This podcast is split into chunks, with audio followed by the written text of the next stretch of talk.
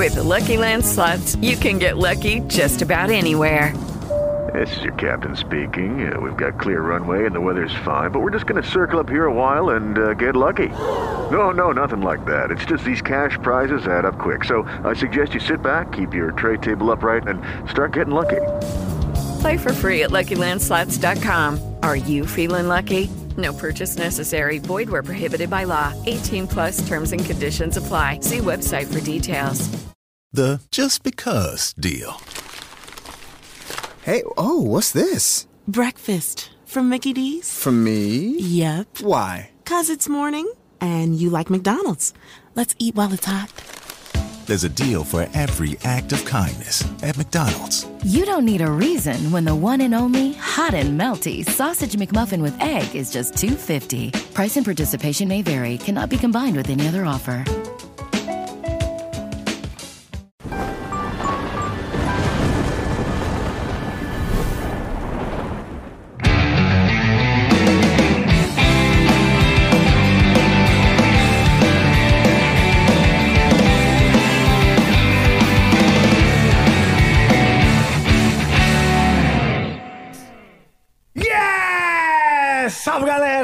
Capetas, capetos, lovers and haters. Começa agora mais um episódio aqui do seu canal mais querido de música, o Amplifica.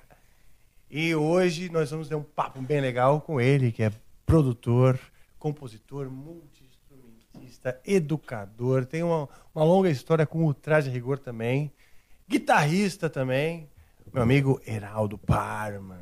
E aí, Rafíssimo. E aí? Bom demais, cara. Muito bom ter Aqui eu tô aqui, me cara. sentindo naquela pegada de falar, poxa, ficar assistindo o Jô Soares e tá lá, tô na mesma vibe. É, exato. demais. Agora que o João morreu, a gente fica. Todo mundo fica querendo, né? Substituições, porque era muito gostoso mesmo essa época. É, e esse desejo, né, assim, desejo não, né, de você um dia participar de um programa que você admira, porra, legal pra caramba. Eu Você tem assistido aqui o É Amplifica? Direto, velho. Puta, que legal, cara, Eu que legal. Eu tava conversando agora com a Suzana, né, sobre história, né, que a gente não tem memória É. nesse país. E eu tava ali pensando, eu ia até comentar com ela, eu falei assim, eu vou falar no programa, que isso que você está fazendo preserva a história. Sim, sim, a gente com certeza Nossa, documenta. aquela entrevista do, do Lobão, Sim. cara, aquilo foi uma delícia. Foi, né, bicho? Eu assisti em quatro episódios, né? Ah, sim, porque é longa, claro. Mas, Mas antes, foi- peraí, a gente tem muita coisa pra conversar. Eu tenho que dar alguns recadinhos antes. E vamos lá, vamos ser chegando aí, vai se, se acomodando na, na- na- no sofá. Que você viu que vai ter muita história pra gente conversar aqui. Eu queria que antes vocês já se inscrevessem no canal. Você tá curtindo o canal aí? Você que assiste também, Heraldo, hein? Pode se inscrever lá. Já, bicho, já tô lá, ó. Então vocês estão assistindo aí, cara, se inscrevam no canal. E olha, lembrem-se que, o- que o Amplifica também está nas plataformas digitais. Você pode escutar o Amplifica no Spotify, no Deezer. Então, adiciona o seu playlist lá, fica fácil de você amplificar, assistir, né, ouvir o Amplifica. E, e vai ser legal também pra gente, que vai estar cada vez mais chegando mais rápido e mais fácil e com qualidade para vocês, que é o público que nos interessa. É o seguinte, tem mais um recado para dar também, que é a DJ Mag. Ela é uma revista, ela é uma revista hoje na internet e ela ranqueia os 100 melhores DJs do mundo. E o nosso querido Vintage Culture, que é um DJ brasileiro, ele é um dos indicados para estar nessa lista dos 100 melhores DJs do mundo. E nós do Amplifica e nós dos Estúdios Flow estamos ah, torcendo para que isso aconteça. Então, olha só, tem um QR Code aqui, mais ou menos aqui, aqui, né? Mais um pouco para sua Aqui, esquerda. Para sua esquerda. Um pouquinho para cima. Aqui. Aí. Aí, olha só, coçando o bumbumzinho do QR Code aqui. Mais um pouquinho para cima. Aí foi. Aí. Aí, ó, se fizer assim, ele grita. É isso. Então, ah, então você tá aí, você, você através desse QR Code você vai votar no Vintage para que o Vintage chegue então um DJ brasileiro faça parte dessa lista dos melhores e maiores, mais influentes DJs do mundo, tá certo? Então, vamos aí o- é, reforçar o hashtag Vote no Vintage, vote no Vintage. Então vocês para lembrar as pessoas de fazerem isso. Quem sabe a gente coloca um brasileiro na lista dos, 10, dos 100 mais do mundo. É, é muito, são muito DJs. É gente pra caramba. E a gente quer que o Vintage faça parte disso daí. Bom, eu acho que é isso daí. É, bons tempos. A gente não sabe em que, em que hora as pessoas vão assistir. Mas boa tarde para vocês, que agora é a tarde, né? Boa tarde aqui, equipe. Seu Boa. João Bagueiro, seu Joe, e Tainá Bia. Hoje aqui no som, respectivamente no som e no comando aqui da, da, da direção, certo? Certo. Tudo pronto? Tudo pronto. Então estamos no ar, sem mais delongas. E aí, Heraldo, você estava contando que você acompanha, então amplifica, e que você assistiu em quatro etapas o episódio do Lobão. E aí foi, né, depois dessa, bicho, direto. Direto. Porque o, o, o assunto flui, é, é, fica tenta- encantador, né? Porque as É, histórias são muito que- legais. E eu me identifico por causa de, de época, né? Você fala, puta, aquela época, aquele ano, aquele. Você fica tendo uns flashbacks, né? Você passou 12 anos no ultraje, né? É, praticamente, né? Foi 11 anos e meio. Certo. Que época que foi? Quando você entrou? Que ano? Eu entrei no começo de fevereiro de 91. 91, olha só. Eu tinha recém feito 21 anos. Putz, era molecão também. né? Molecaço. E depois, em maio de 2002, eu saí, eu saí junto com o Flávio, inclusive. Ah, o Flávio Suete, Flávio nosso Suete. amigo aqui da família Amplifica, na Isso, verdade. do né? André, André Suete. Sim. E foi uma coisa muito louca, né? Porque, assim, eu digo que o, o, o traje foi um acidente de percurso. É, como aconteceu? Eu estava indo tomar banho e estava com o rádio ligado no banheiro. Ah, E estava escutando a Brasil 2000. Aí, que nem existe mais, hein? É. rádio de rock aqui de É. São Paulo. Agora é só o, o dial, né, que tem, né? Eu acho que o- a Rádio Dourado que usa, né? O Não sistema. sei se é ou se é. é, uma- é? Eles sempre falam, né? Rádio Brasil. É, o sistema Brasil 2000, não sei das Ah, coisas lá. tá, tá, tá. Tipo uma sublocação lá. Tá. E aí tinha um programa lá que eu não lembro qual que é, e o, o Roger estava dando uma entrevista. Ele estava falando da carreira, tal, não sei o quê. Aí foi dar um intervalo, e o cara falou: atenção, guitarristas. Quando a gente voltar, tem uma novidade. Aí eu falei, vai sortear uma guitarra, né? Ah, tá. Aham. Aí tava me preparando para tomar banho e tal, aí de repente eu fiquei esperando, né? Eu falei, será que vai ser uma guitarra? Qual guitarra? Né? Assim. Aí o cara, então, a novidade é o seguinte, o Traje Rigor tá precisando de guitarrista. Aí eu, ué, o Serginho Serra saiu? Eu, não, eu tava né, desconectado né, do negócio. É, mas eh, explica aí, Roger, como é que é o negócio? Eu falei assim, não, na verdade a banda já praticamente desmontou, só ficou eu. Aí ele falou que entrou o Flávio, o Serginho. Ah, já tava então, Flávio. Tinha acabado de entrar, que foi no final de, de 90. Uhum. Aí ele falou, é, os caras tocam no, no Scrutinizer, o Zappa Cover. Eu, Pô, aí você Cacete! Né, o batera e o baixista de um Zappa.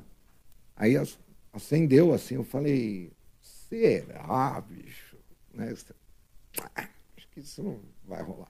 Aí passou o telefone lá da produtora, aí eu anotei e falei, ah, vou tomar banho, depois eu ligo lá. Aí eu liguei. Aí na hora que eu liguei, chamou. Aí eu pensei, ou ninguém tá ligando, ou eu tenho uma puta sorte, né? É. Aí atendeu o Quecas. Olha só, O produtor, né? produtor, É, o produtor de viagem. Aí ele atendeu tal. Ele me fez um monte de perguntas, foi anotando o que, que você faz, tal, não sei o quê. Blá, blá, blá. Aí eu falei, tá bom, né? É isso ali. Não, agora eu vou passar as informações para o Roger, se ele se interessar, ele te liga. Eu, tá bom. Aí esqueci, deixei para lá. Aí deu um, um pouco menos de um mês, essa cena foi muito louca. assim. minha mãe atendeu. e o Roger era muito famoso naquela época, né? Aí na hora que ela atendeu, ela falou, quem gostaria? É o Roger. Ela, que o Roger? Eu assim, é o Roger Rocha Moreira, do Ultraje. Ela, ela quase desmaiou, ela ficou assim, "É o Roger do Ultraje." Aí eu atendi, né? Aí eu falei, caralho, o cara me ligou, se interessou. Aí a gente ficou conversando e tal. Aí a gente já, ele falou, ah, tô produzindo Corsos. Ele estava produzindo? Na ocasião, ele estava no estúdio Hack, que ficava ali na. Olha, na não Madalena. sabia, não. É, ele produziu, eu não, eu não lembro qual disco que é, mas é lá do começo, lá de trás. Tá. Aí eu falei, pô, eu conheço o Pompeu, né, há muitos anos, Sim. muitos anos antes até do, do próprio Corsos, né? Ele, pô, que legal. Ah, você conhecia o Pompeu antes do Corsos? É, muito É antes. Eu até brinco com ele, né? Até Eu não recentemente. sabia nem que o Pompeu existia antes do Corsos. Ó, eu até brinco assim, que eu conheci o, o Pompeu com cabelo chante. Como que é? É, É aquele pintado? que- sabe aquele, aquele corte de cabelo bumbum de, de ah, Donald? como é que é o nome? Que Sim. ficava assim meio para trás, assim, com Tá, tá, tá, uma tá. pontinha aqui assim, Tá, tá. e uma gargantilha de ossinho, assim. Olha. No Guarujá, porque meu pai trabalhava na Mesbla e a mãe dele também.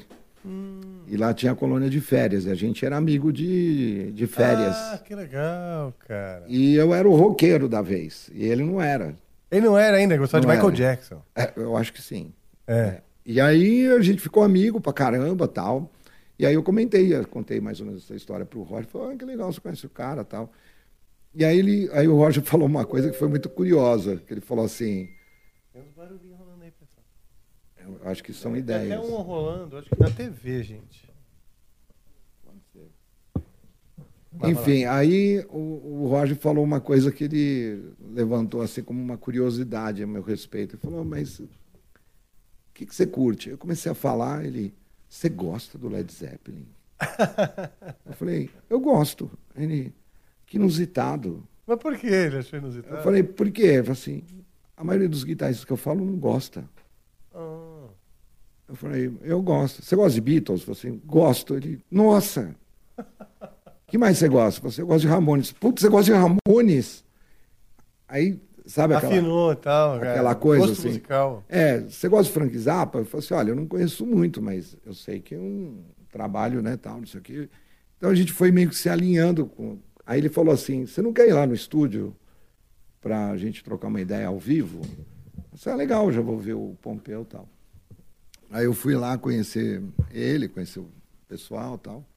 Aí na hora que a gente saiu, ele falou, olha, eu vou te passar uma lista de músicas, você tira e quando estiver pronto você me avisa. Aí a gente faz um ensaio. Eu falei, tá bom. Aí eu cheguei na minha região lá, não tinha nenhum disco do traje. Aí tinha um sebo. Aí eu fui lá, o que, que você tem do traje? Tudo, me dá tudo. Não tinha nenhum disco, eu conhecia todas as músicas, assim, mas eu Sim. não tinha os discos. Aí eu comprei, tirei as músicas, três dias E depois. deixa eu perguntar, em 91, quantos discos eles tinham? Três, acho, no máximo. Ó, tinha já o Vamos Invadir Sua Praia. Esse era. Não tem é nenhuma o- o música primeiro. Não, ruim, é todas boas. Nove, dez músicas. Só hit. É um negócio impressionante, é. Aí depois tem o Sexo, Uhum. que é de 87. Que foi tema de novela. É, que tem lá o Pelado, né? Isso. Aí depois teve ah, o Crescendo, que tem o Filha da Puta, né? Que é, e o Bundão. né? Uhum. Aí depois teve o Porquê o Traje a Rigor, que é um disco de covers Ah, tá. que eles fizeram ali e tal. E parou aí. Então já tinha quatro, eu comprei os quatro. bastante até. É. Tinha um... Aí eu comprei os quatro e tirei. Três dias depois eu liguei para o Roger e falei, ó, tirei. Ele, é, mas eu acho que você tirou rápido demais, porque tem que esperar uns caras aqui que a gente está testando. Você não pode esperar. Ah, você falou assim, quando eu tirasse, Se ligasse. liguei, né? Ele, não, então eu te ligo aí. Tá bom. Aí depois, um, umas, uma semana, uma semana e meia, ele, ó, tá de boa, vamos fazer? Vamos. Aí foi aí que eu conheci o Flávio e o Sérgio. Ah, legal. Aí A gente fez o primeiro teste, mas eu já fui naquela pegada assim. ah, já valeu por conhecer a galera. Eu sempre ia assim, sem expectativa. Sim, sim, sim. Ah, não, já foi legal. Já tá foi uma bom. experiência boa, É, não, né? já Isso é eu toquei com os caras, tá bom. Legal. Aí passou, ele falou, ah, vamos ver como é que é, né, tal. Tá bom. Aí passou um tempo, aí ele me liga de novo. Ó, não dá pra gente fazer outro? Assim, dá. E, mas, assim, como é que tá ali? Não, é que a gente tá na dúvida entre você e um cara. E você sabe quem era o cara? Você chegou a saber? Hum, Não? não sei. Tá. Até então eu não sabia nem quantos tinham ido e quem tinha ido. Ah, tá. Não sabia nada. Aí eu falei, caramba, eu sou finalista, bicho. Aí eu fui lá Que de legal, novo. cara. Aí a gente tocou, inclusive esse ensaio eu tenho gravado, que ele gravou que ele queria ficar escutando para dar Ah, um tá. desempate, né? Tá. Agora, velho, a próxima parte você vai rolar de rir. Ah, vamos lá. Aí, beleza. Aí eu- ele falou: "Ó, você poderia trazer um pedestal e um fone, porque a gente, para fazer um ensaio. Eu tá bom. Eu levei um pedestal de um amigo meu que estava emprestado comigo e eu peguei um fone do meu pai. Meu pai adorava, adora música até hoje, né? E eu levei o fone dele, era novinho o fone. Seu pai sabia? Não, eu peguei e levei. Lá a gente tinha essa coisa de compartilhar. Tá? Aí só que eu tive a cagada de esquecer o pedestal e o fone na casa do Roger. Hum. Aí, bicho, eu já vi assim que ele era meio desconfiado. Eu falei, quer ver que ele vai achar que eu fiz isso de propósito? é, não sei. Tipo, para ter motivo para voltar. Sim, sim, sim. Eu vi que ele era meio desconfiadão. Falei, aí, bicho, juro por tudo que é sagrado. No mesmo dia, o cara.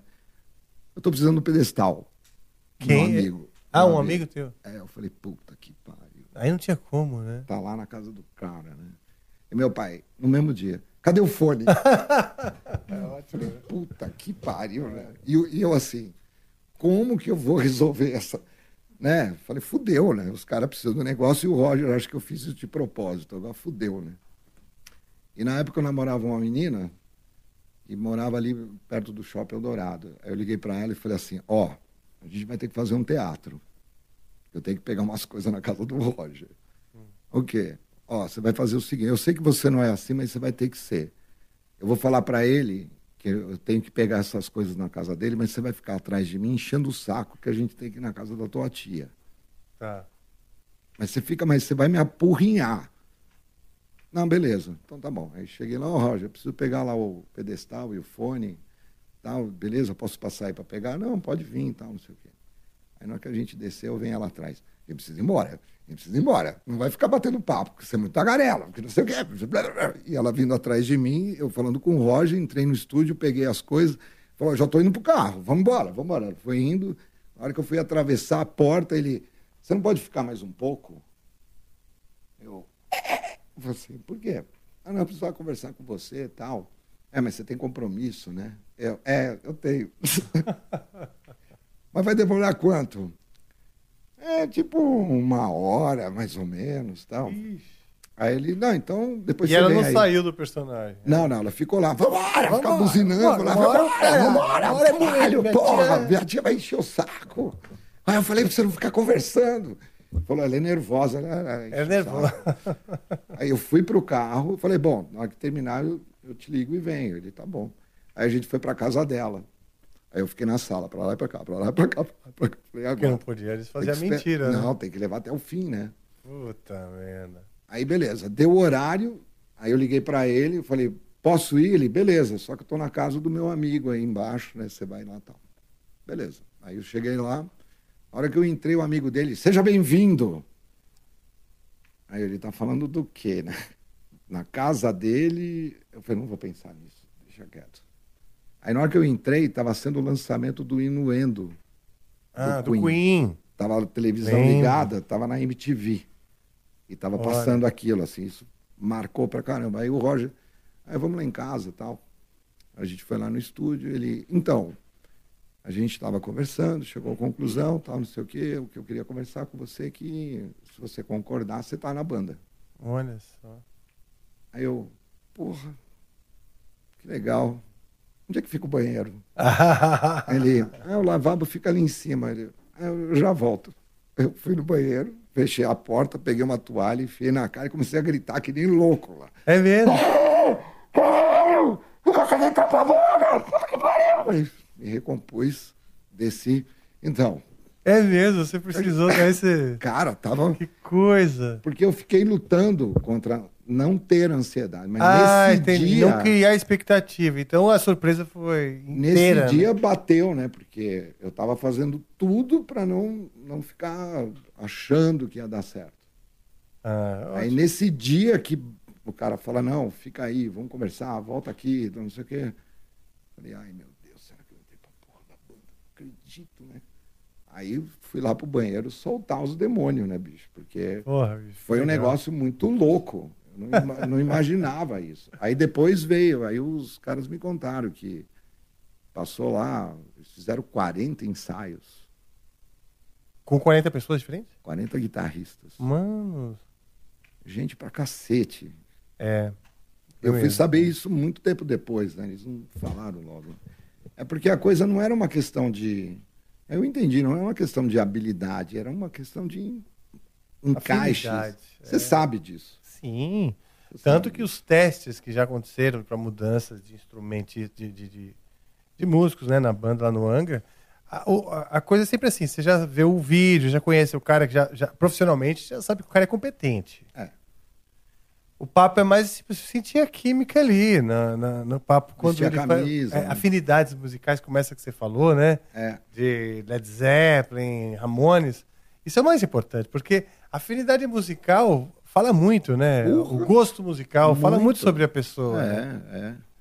É, Eu sempre brincava assim, né? Não é uma verdade absoluta, mas ela ajuda, né? Diga-me isso que tu ouves, que eu posso até dizer quem tu és.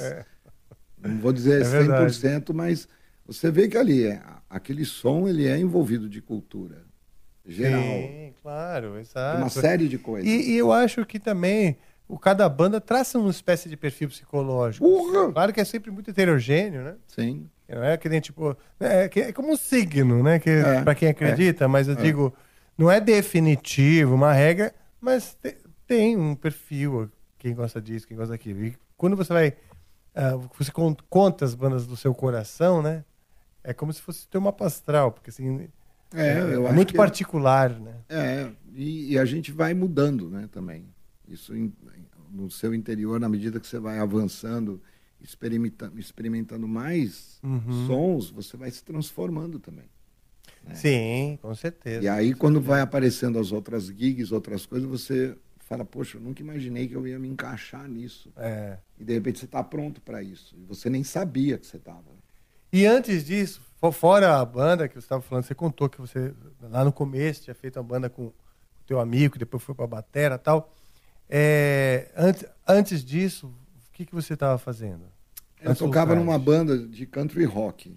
Ah, é? É, mas- De som próprio ou covers? Era meio misturado, assim, porque o, o dono da banda, o nome dele é Carlos Borba Gato, Carlinhos Borba Gato. É da família, Borba Gato? Não, ele é um produtor, ele trabalhou muitos anos na RGE. Ah, legal. E ele era um compositor. Lucky Land Casino asking people what's the weirdest place you've gotten lucky? Lucky? In line at the deli, I guess? Aha, in my dentist's office. More than once, actually. Do I have to say? Yes, you do. In the car before my kids' PTA meeting. Really? Yes. Excuse me, what's the weirdest place you've gotten lucky? I never win and tell. Well, there you have it. You can get lucky anywhere playing at LuckyLandSlots.com. Play for free right now. Are you feeling lucky? No purchase necessary. Void where prohibited by law. 18 plus. Terms and conditions apply. See website for details. Leftovers. Or the DMV. Number 97. Or house cleaning. Or Chumba Casino always brings the fun. Play over a hundred different games online for free from anywhere. You could redeem some serious prizes. ChumbaCasino.com. Live the Chumba life. No purchase necessary. Void prohibited by law. 18 plus terms and conditions apply. See website for details. Ele é um compositor que foi o- primeiro country brasileiro gravado foi por ele, uma música que chama Pegue Seu Sorriso. Então depois se procurar no YouTube, você vai ver ele lá no Chacrinha tocando. Ah, é? E aí eu conheci ele também de uma maneira super inusitada também, inus- inusitada que eu estava gravando com uma banda no estúdio da na, pela RGE e eu entrei como guitarrista arranjador. Eu tava arranjando, arranjei a banda e participei como guitarrista. Aí ele falou, pô, eu tenho uma banda, chama Banda de Rodagem, olha que legal o nome. E é uma banda de country rock e a gente está tocando direto, a gente toca em tudo quanto é bar top de São Paulo e faz um monte de evento. E o guitarrista está saindo que ele ia tocar com o Gessé na época, Hum. que é o Melchior, um puta guitarrista bom pra caralho. É mesmo? Tá na atividade? Eu acho que ainda ele toca, mas agora ele, ele trabalha mais com venda e compra de instrumentos Ah, tá, vintage, tá, é, luthieria, assim, mas ele toca ainda. Puta cara. E ele estava saindo da banda e aí ele, "Ó, você não quer entrar? Eu ia só tocar com veterano. né? Putz, aí, aí foi outra escola, assim, absurda. Aí ele me convidou para entrar, a banda não estava lá. Era uma banda autoral, mas a gente chegou a lançar um EP de três músicas. Uma, inclusive, era um arranjo que eu tinha feito para Alô, Alô Marciano, Olha só. que, que era da Rita, mas era uma pegada meio. Eu fiz uma coisa mais rock, meio funk rock. E chegou até a tocar um pouco, assim. Não teve muita divulgação. Mas a banda não, não desenrolou e o produtor me resgatou antes. Ele falou: ó, relaxa, não vai virar. É mesmo? Vem comigo que vai ser mais legal. Eu falei: tá bom. Aí eu comecei a tocar com ele. Aí, bicho, toquei com todo mundo dos Incríveis. Olha só, que legal, cara. Conheci o G.R. Adriani, conheci o Vanderlei Cardoso, conheci o pessoal da Jovem Guarda, toquei com o Tony Campelo. Pô, que legal, cara. E um monte de gente de estúdio, assim, conheci gente pra cacete. Meu, e só veterano, né? Sim. E você era novão, pô. Eu tinha 19. Meu Deus, então, conta uma coisa, você era bem precoce Sim. para a guitarra, porque a guitarra, a guitarra, nessa época, a gente, a gente tem idade semelhante. Sim, sim. E eu me lembro que a guitarra nessa época era um negócio assim, você tinha que desvendar, não eram tantos professores, Mistério como é que você, total. equipamento também, você não sabia o que, que precisava para fazer um som de Nada. guitarra. Era tudo muito, assim, heróico. Pois é. Era e como heróico. desvendou de maneira assim tão precoce, assim, nos anos 80, isso nós estamos falando, né? Então, eu, eu vou te falar assim que é, eu sempre fui muito curioso, assim, né? De, eu, eu sempre gostei de eletrônica, por exemplo. Então eu comecei a, a, colecionar muita coisa, principalmente de um cara chamado Cláudio César Dias Batista, que é o irmão mais velho dos Mutantes, que Ah. fez todos os equipamentos deles. Tal. É mesmo, é? É, esse cara é um gênio. É um, é um gênio É que ninguém vivo, é? conhece, é vivo. Esse cara, ele inventou a guitarra sintetizada. Não foi a Holland, foi ele. É mesmo. Ele inventou. Como é que ele fez? Era um porque o da Holland é um captador MIDI, né? É, então, mas na época ele fez, ele fez um que era não precisava. Ele fez com Direto? direto. Porra, bicho. E é tudo com porque aí tem aquelas coisas do Moog, né? VCA, VCO. Sei, sei, tinha todos filtros, e tal, e filtros. curvas, envelope. E aí eu saí comprando essas revistas dele, e ele era de uma revista que chamava Nova Eletrônica.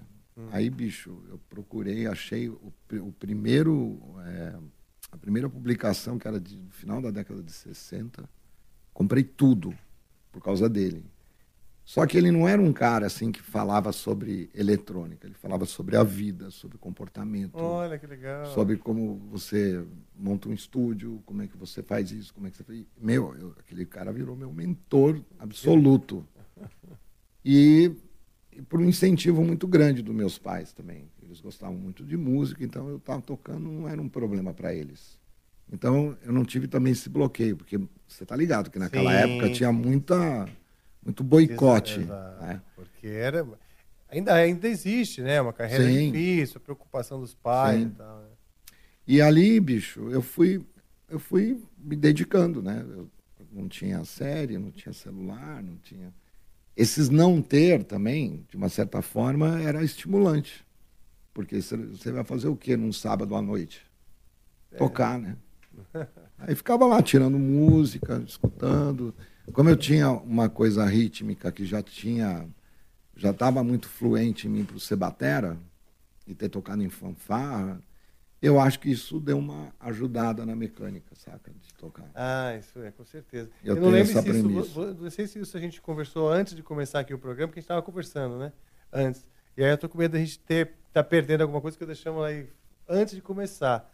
Mas não lembro se você já contou aqui no ar que você é, é, tocou em fanfarra. Sim. E, e como é que era? Na própria escola? É, isso foi assim, eu tinha o quê? Uns oito anos, oito para nove. Ah, então isso, sim, isso é muito bom, porque tem uma, uma musicalização bem precoce mesmo. Muito, muito. E, e é uma coisa que bateu também na minha, na minha formação como educador, né? De não, não dar a mesma experiência que eu tive, porque é impossível. Uhum. Mas você vê assim como essa construção de percepção musical dá resultados mecânicos diferentes. Ah, é? Mecânico no play, você fala? É. Olha. O, o Sandro que vai vir aqui, e ele tem, ele tem essa, essa veia também.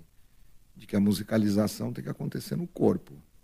Hum. Isso aqui só expressa, Ah, legal. né? Que faz muito sentido, né? Faz, faz sentido. Aliás, aliás, cara, é, é um dos assuntos, né? Uma das minhas preocupações e um dos assuntos recorrentes aqui. A educação musical, né? O sistema de educação musical no Brasil, como a gente chegar em algo que seja eficiente e realista, né? Fácil de, de, de implementar.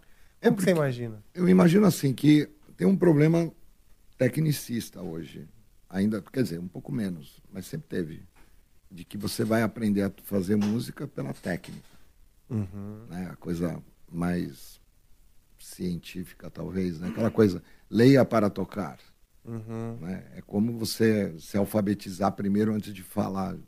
Sim. Nunca fez sentido para mim isso. Quando eu estava na faculdade, que eu fiz a FAAN também, onde que o, André Matos também fez. Isso, é. Eu ele fiz começou na. Santa Marcelina, aí ele mudou para Quando ele saiu, eu entrei. Ah, tá. Eu acho que foi um, um ano ou dois depois que ele saiu, Uhum. que ele fez composição e regência, eu fiz o bacharelado, né? Tá. E era uma briga, uma briga ideológica, assim, né? De falar, mas espera aí, como que você vai formar um cara musicalmente se ele não, não toca?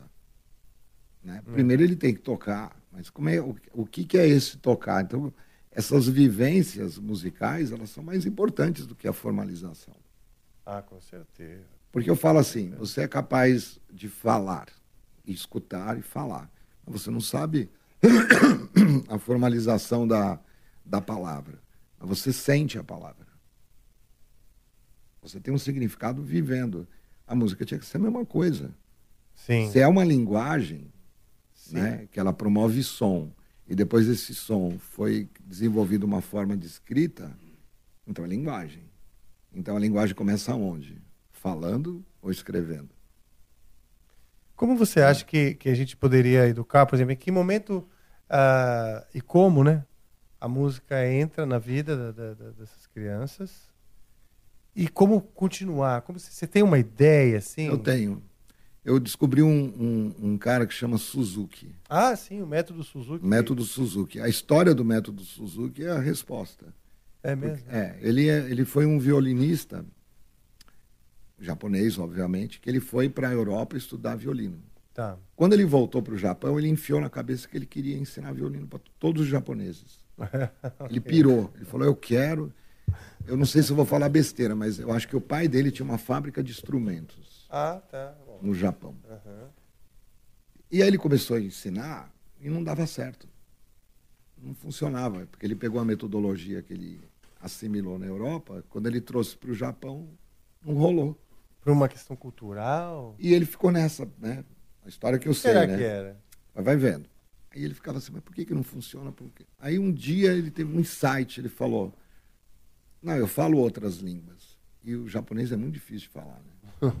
não sei, mas eu sei. que eu ele, ele, ideia, é ele muito- pensando para ele, né? É. Ele falou, mas uma criança de quatro anos japonesa fala japonês com muita facilidade. Aham, entendi. Aí ele, por quê? Porque ela não aprende japonês, ela vive japonês. Pegou todos os pais dos alunos dele, vocês vão falar de violino todo dia. Vocês vão, vão colocar o ambiente de violino 24 horas em casa. Hum. Eles têm que viver o violino, não aprender a tocar violino. Olha só que legal. É poético e verdade, né? Sim. Mas a- e na, e na prática, como é? Porque assim, eu sei que o método veio para o Brasil, acho que nos anos 70, não sei. ma- e que é muito eficiente. É porque Mas tem essa, relação, si. essa relação de você vivenciar, né? você ter vivência. Tanto que tem uma, uma parte da metodologia que, sei lá, vamos dizer assim, você é uma criança que está tendo aula no método Suzuki. Aí você, você já está tocando violino. Aí tem um pequenininho, seu irmãozinho, que tem três anos. Aí ele quer tocar. O que, que ele faz? Ele pega um violino de brinquedo. Leftovers or the DMV Number 97. or house cleaning or Chumba Casino always brings the fun. Play over a hundred different games online for free from anywhere. You could redeem some serious prizes. ChumbaCasino.com. Live the Chumba life. No purchase necessary. Void where prohibited by law. T plus terms and conditions apply. See website for details. Leftovers or the DMV Number 97. or house cleaning or Chumba Casino always brings the fun. Play over a hundred different games online for free from anywhere. You could redeem some serious prizes.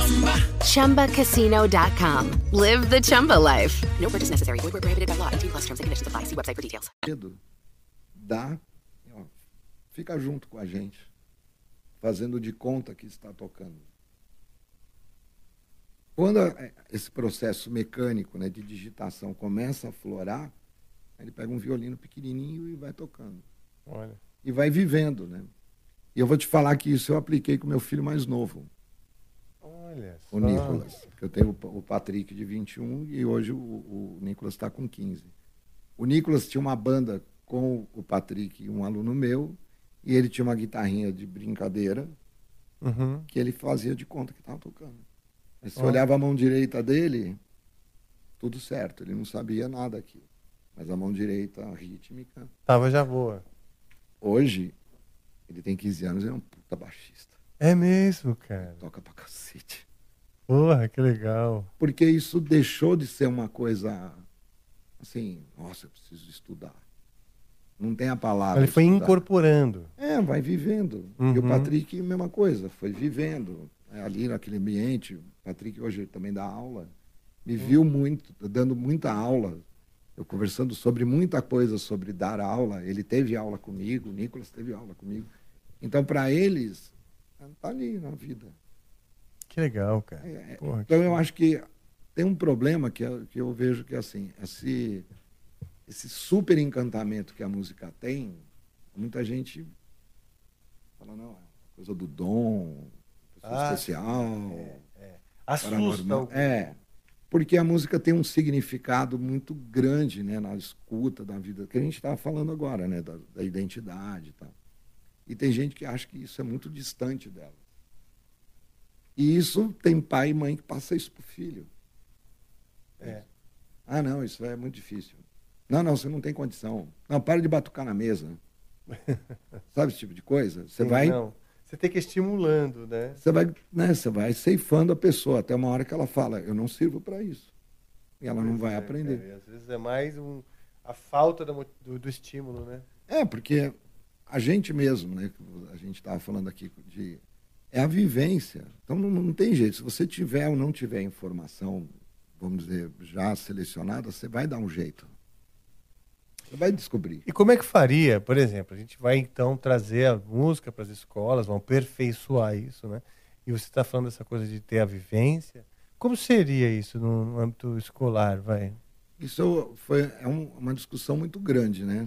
Que eu- depois que eu entrei nesse universo da educação musical, né, na academia, que eu fui ver a quantidade de educadores incríveis que tem. Eu não tinha dimensão disso. Mas eu sempre gostei. Eu nunca dei aula como uma atividade né, de complemento da que eu não podia tocar. Eu dei aula porque eu sentia que tinha uma assim na prática era assim, eu percebia que eu tinha uma facilidade de aprender e eu poderia criar atalhos para quem tivesse dificuldade. Entendi. Eu conseguia fazer essa a minha percepção desse ofício foi essa. Ah, que legal. Pra, bom, se eu consigo atalho para mim, eu consigo atalho para o outro. Foi uma, uma relação. Você sentiu que assim. você tinha como que um dever, então, de É, uma missão. eu acho, é, que uma vez você falou isso daqui, eu concordei total. Assim, eu acho que qualquer área que você trabalha com muita profundidade vira uma missão. né? É. Não, exato. Não, e se você percebeu o benefício e tal, você É. quase que colocou um, se sentiu quase que na obrigação. É porque eu não né? entendia. Olha que coisa louca, né? Eu vou complementar, não vou sair da, da tua pergunta, mas eu vou chegar para meus amigos, você toca? Não. Por quê? Ah, porque meu pai e minha mãe não gostam. É. Mas em- vocês escutam música? Não. É complicado mesmo. Você pode tocar? Não. Mas por que, que você não toca?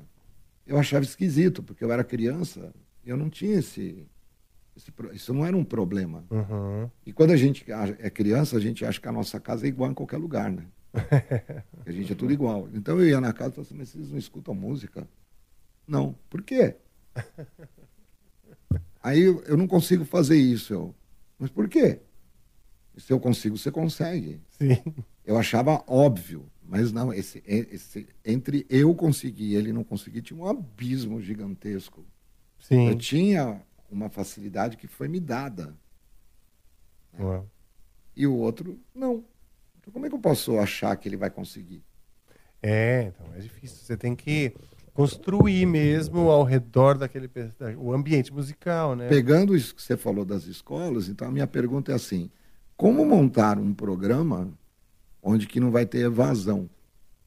Ah, das pessoas desanimarem e É, saírem. só para você ter uma ideia, na década de 50 ou 60, o curso que mais tinha evasão na Inglaterra era o de música. E com toda a infraestrutura possível e imaginável. Olha isso, né? Porque era insuportável. Era chato. Quando eu estava na fanfarra, eu me divertia pra cacete. Quando eu ia ter aula de música, que foi nos últimos anos, foi em 80, eu já estava na fanfarra 3, aí a gente foi ter aula de formalização, né? Ah, tá, partitura música tal. Na fanfarra não tinha partitura, era tudo na orelhada. Professor mostrava lá como é que você fazia, você aprendia e tocava, era tudo decorado. Mas aí na aula de música, era uma bosta. Não era legal. E eu ficava assim, tô tendo aula de música e tô achando isso aqui uma merda. E aí o pessoal que não tocava entendia a fração né, das, das, das notas e tirava 10. Eu falei assim, mas você não toca. Assim, eu toco, não estou entendendo essa merda. E você consegue passar e eu estou tirando nota ruim. Mas você acha isso legal? Ah, não, mas isso aqui é um símbolo matemático. Eu não entendi essa relação. Eu falei, como é que um cara não toca entende partitura e eu toco eu não entendo e a professora não está resolvendo merda nenhuma? Vão de serviço total ali. E tinha aqueles que falavam assim, eu não consigo tocar e não consigo entender. Música é uma merda. Eu só gosto de Pois escutar. é, é, não é. Exato. Isso que eu estou falando em 1980, né? Que deu esse conflito. Aí a pergunta é: como você cria um ambiente de, de pessoas, pelo menos, aprender a escutar a música? Claro. Isso eu acho É fundamental. mais importante do que saber É. tocar. É, mais importante que saber tocar. né? Que nem eu falo assim, eu, eu uso um- uma metáfora, uma analogia assim. Um cara que, um enólogo que trabalha com vinho, ele não sabe fazer vinho. Fala, faz vinho aí. Eu sei como é que faz, mas ele não sabe fazer. Uhum, Mas quanto que ele manja de vinho? uhum. Aí você pega um cara que é um produtor de vinho, ele já é um enólogo de graça, mas ele faz vinho. Sim. Então a gente tem esses dois tipos aqui. O enólogo, então, não é um cara que mexe com vinho. É. Ele não produz vinho, mas ele é um, um cara que sabe o Sim. sabor de vinho. Sim, e, e, e, Que pode se tornar um produtor de vinho. é, e que consegue iluminar também ou ampliar a experiência dos outros. Porque quando você conversa com um enólogo antes de tomar um vinho, por exemplo, e ele te fala: olha, sente isso, sente aquilo, É harmoniza com queijo, harmoniza com damasco e tal. É, tem um amigo meu que ele é. Então, É. toda e vez. aí a, a experiência no vinho é completamente outra. Depois que você. Orientada. É. Então a minha pergunta é assim: será que a gente precisa fazer todo mundo tocar primeiro? Hum, não, talvez não, né? Talvez mas é assim. o escutar, né? E prestar É, atenção. porque se você vai falar, por exemplo, de literatura, você vai ler, você não vai escrever. É. Você vai aprender a ler, você vai aprender a entender o que, que é poesia, o que, que é literatura A, B, C. Você é um apreciador mais profundo. Uhum. Eu acho que uma coisa que seria mais interessante é, é ensinar a escutar a música, não ouvir. Com certeza. Ouvir cara, todo mundo todo ouve. sentido. Todo mundo ouve, né? Eu tenho essas duas palavras bem distintas, né? Ah, tá. Ouvir é bem assim, ó. Né? Uhum. Tá ouvindo, ouvir falar, né? Escutei. É um foco. Tá. Né? Tipo just looking, né? Tô dando uma olhadinha. Uhum. Eu vi. Não, entendi. Ele é uma- seletor, Uma, uma né? atenção ali auditiva. E eu tive um pouco disso. Meu pai ficava, escuta isso aqui, olha isso aqui. É olha isso mesmo, aqui, é? Olha isso aqui. Ó, essa música foi gravada pelo Ray Charles, mas não é dele. Eu, não é Ah. dele, mas parece dele. Então, quem gravou foi esse cara. Olha a música que E ele quais fez. eram, então, fora o Ray Charles, os- que, que fora essa órbita aí, quem eram as coisas que o seu pai te apresentava, assim, te apontava? Então, Ray Charles, Nelson Gonçalves, Luiz Gonzaga, Ray Conniff, Glenn Miller, Elvis ah, Presley. legal.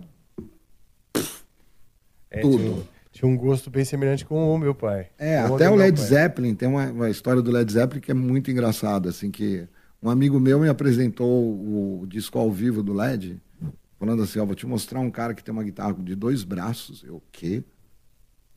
E ele toca uma guitarra com arco de violino.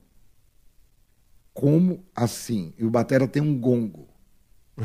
A batera tem um gongo e o, bate, e o, baixo, e o tecladista toca o baixo com o pé. Eu falei, meu, esse é um quarteto fantástico, né? Aí ele me mostrou o disco e eu escutei aquilo, eu fiquei encantado com aquilo. Eu falei, eu não fazia ideia que o Led Zeppelin era isso. né? Eu sabia que tinha o LED, mas não...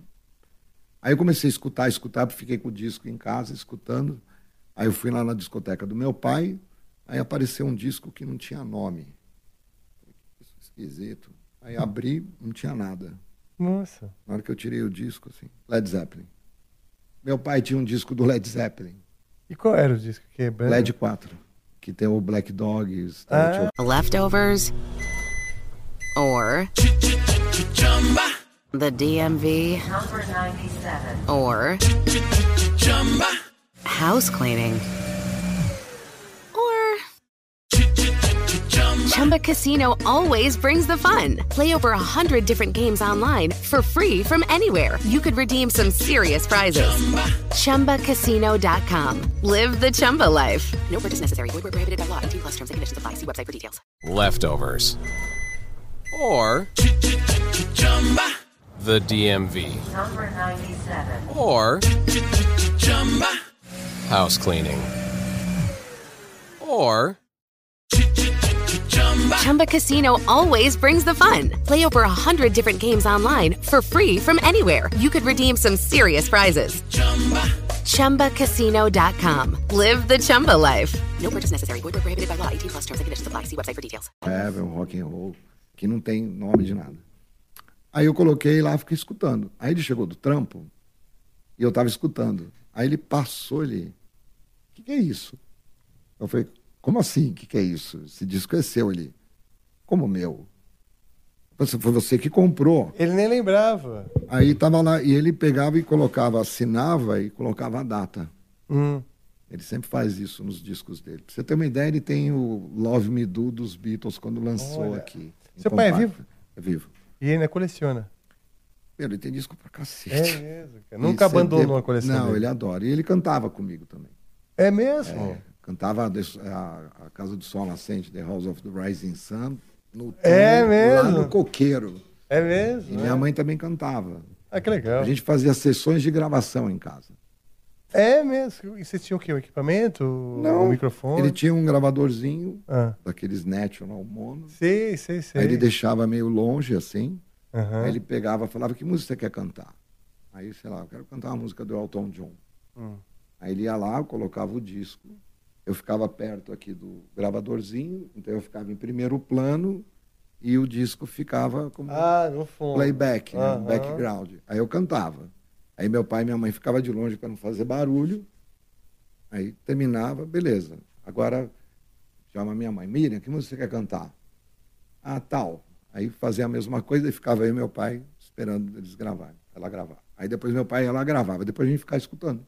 Ah, que legal, cara. Que Isso legal. antes da minha irmã. E era legal, assim, eram afinados. É, né? Seu pai, você falou. E você ainda canta? Eu faço mais backing. né? Tá. Eu canto mais backing, assim, porque no final eu fui vendo que a minha voz foi ficando mais grave, né? Então eu Ah, pego- é? mais barítono. Eu pego Tá. um pouquinho do tenor, assim, mas a minha região vocal é mais grave. Tá. Mas enfim, aí o negócio do disco, só para terminar, né? Aí ele pegou, ficou olhando, ele falou: possível, eu comprei esse disco. Eu falei, "Tá aqui, você assinou, você comprou esse disco. Ele, Por que, que eu comprei esse disco? Aí ele ficou olhando, passando as músicas, ele. Lembrei, eu estava subindo as escadas lá da Mesbla, na 24 de maio, escutou uma música Aí ele voltou lá e falou: o que, que é isso? Eu falei assim, é o Led Zeppelin, era Black Dog. Olha só. Aí ele escutou a Black Dog e falou: "Ah, foi por causa dessa música. Velho, isso foi num sábado. Terça-feira ele voltou com quatro discos do LED. É mesmo? Ele falou: e tem mais, viu? A discografia dos caras tem quase 10 discos, eu vou comprar todos. Aí meu pai virou fã do Led Zeppelin. Que legal, cara. E eu legal. adorei, né? Porque ele comprou tudo. que maravilha. Nessa época aí dos discos do Led Zeppelin, quantos anos você tinha? Ah, eu tinha 12. Nossa, muito. Então, essa musicalização que você falou, exatamente isso, né? É. A construção do ambiente musical, É. né? É. E veio muito cedo para você. Muito cedo. E assim, não foi nada planejado, mas fez muito sentido. Tem uma outra do meu pai que é muito boa também. Tinha um- uma loja chamada Museu do Disco. Lembro. E ele estava passando na frente, porque ele trabalhava na Avenida do Estado, que era na parte administrativa. Mas de Uhum. vez em quando ele tinha que ir para a Mesba fazer uns ajustes. Ele estava passando, ele escutou e falou assim: Eu vou contar como ele me contou. Eu estava ali, de repente eu escutei um som de guitarra que parecia com a sua. É mesmo? Ah, como assim? Eu falei, Ele falou, né? É, eu falei, como assim? Ele, não, eu escutei um timbre da sua guitarra, porque eu tinha um extrato. Uhum. Isso em 83 já. Que extrato era? Era um extrato Giannini, um extrato Sonic. Era boa, né?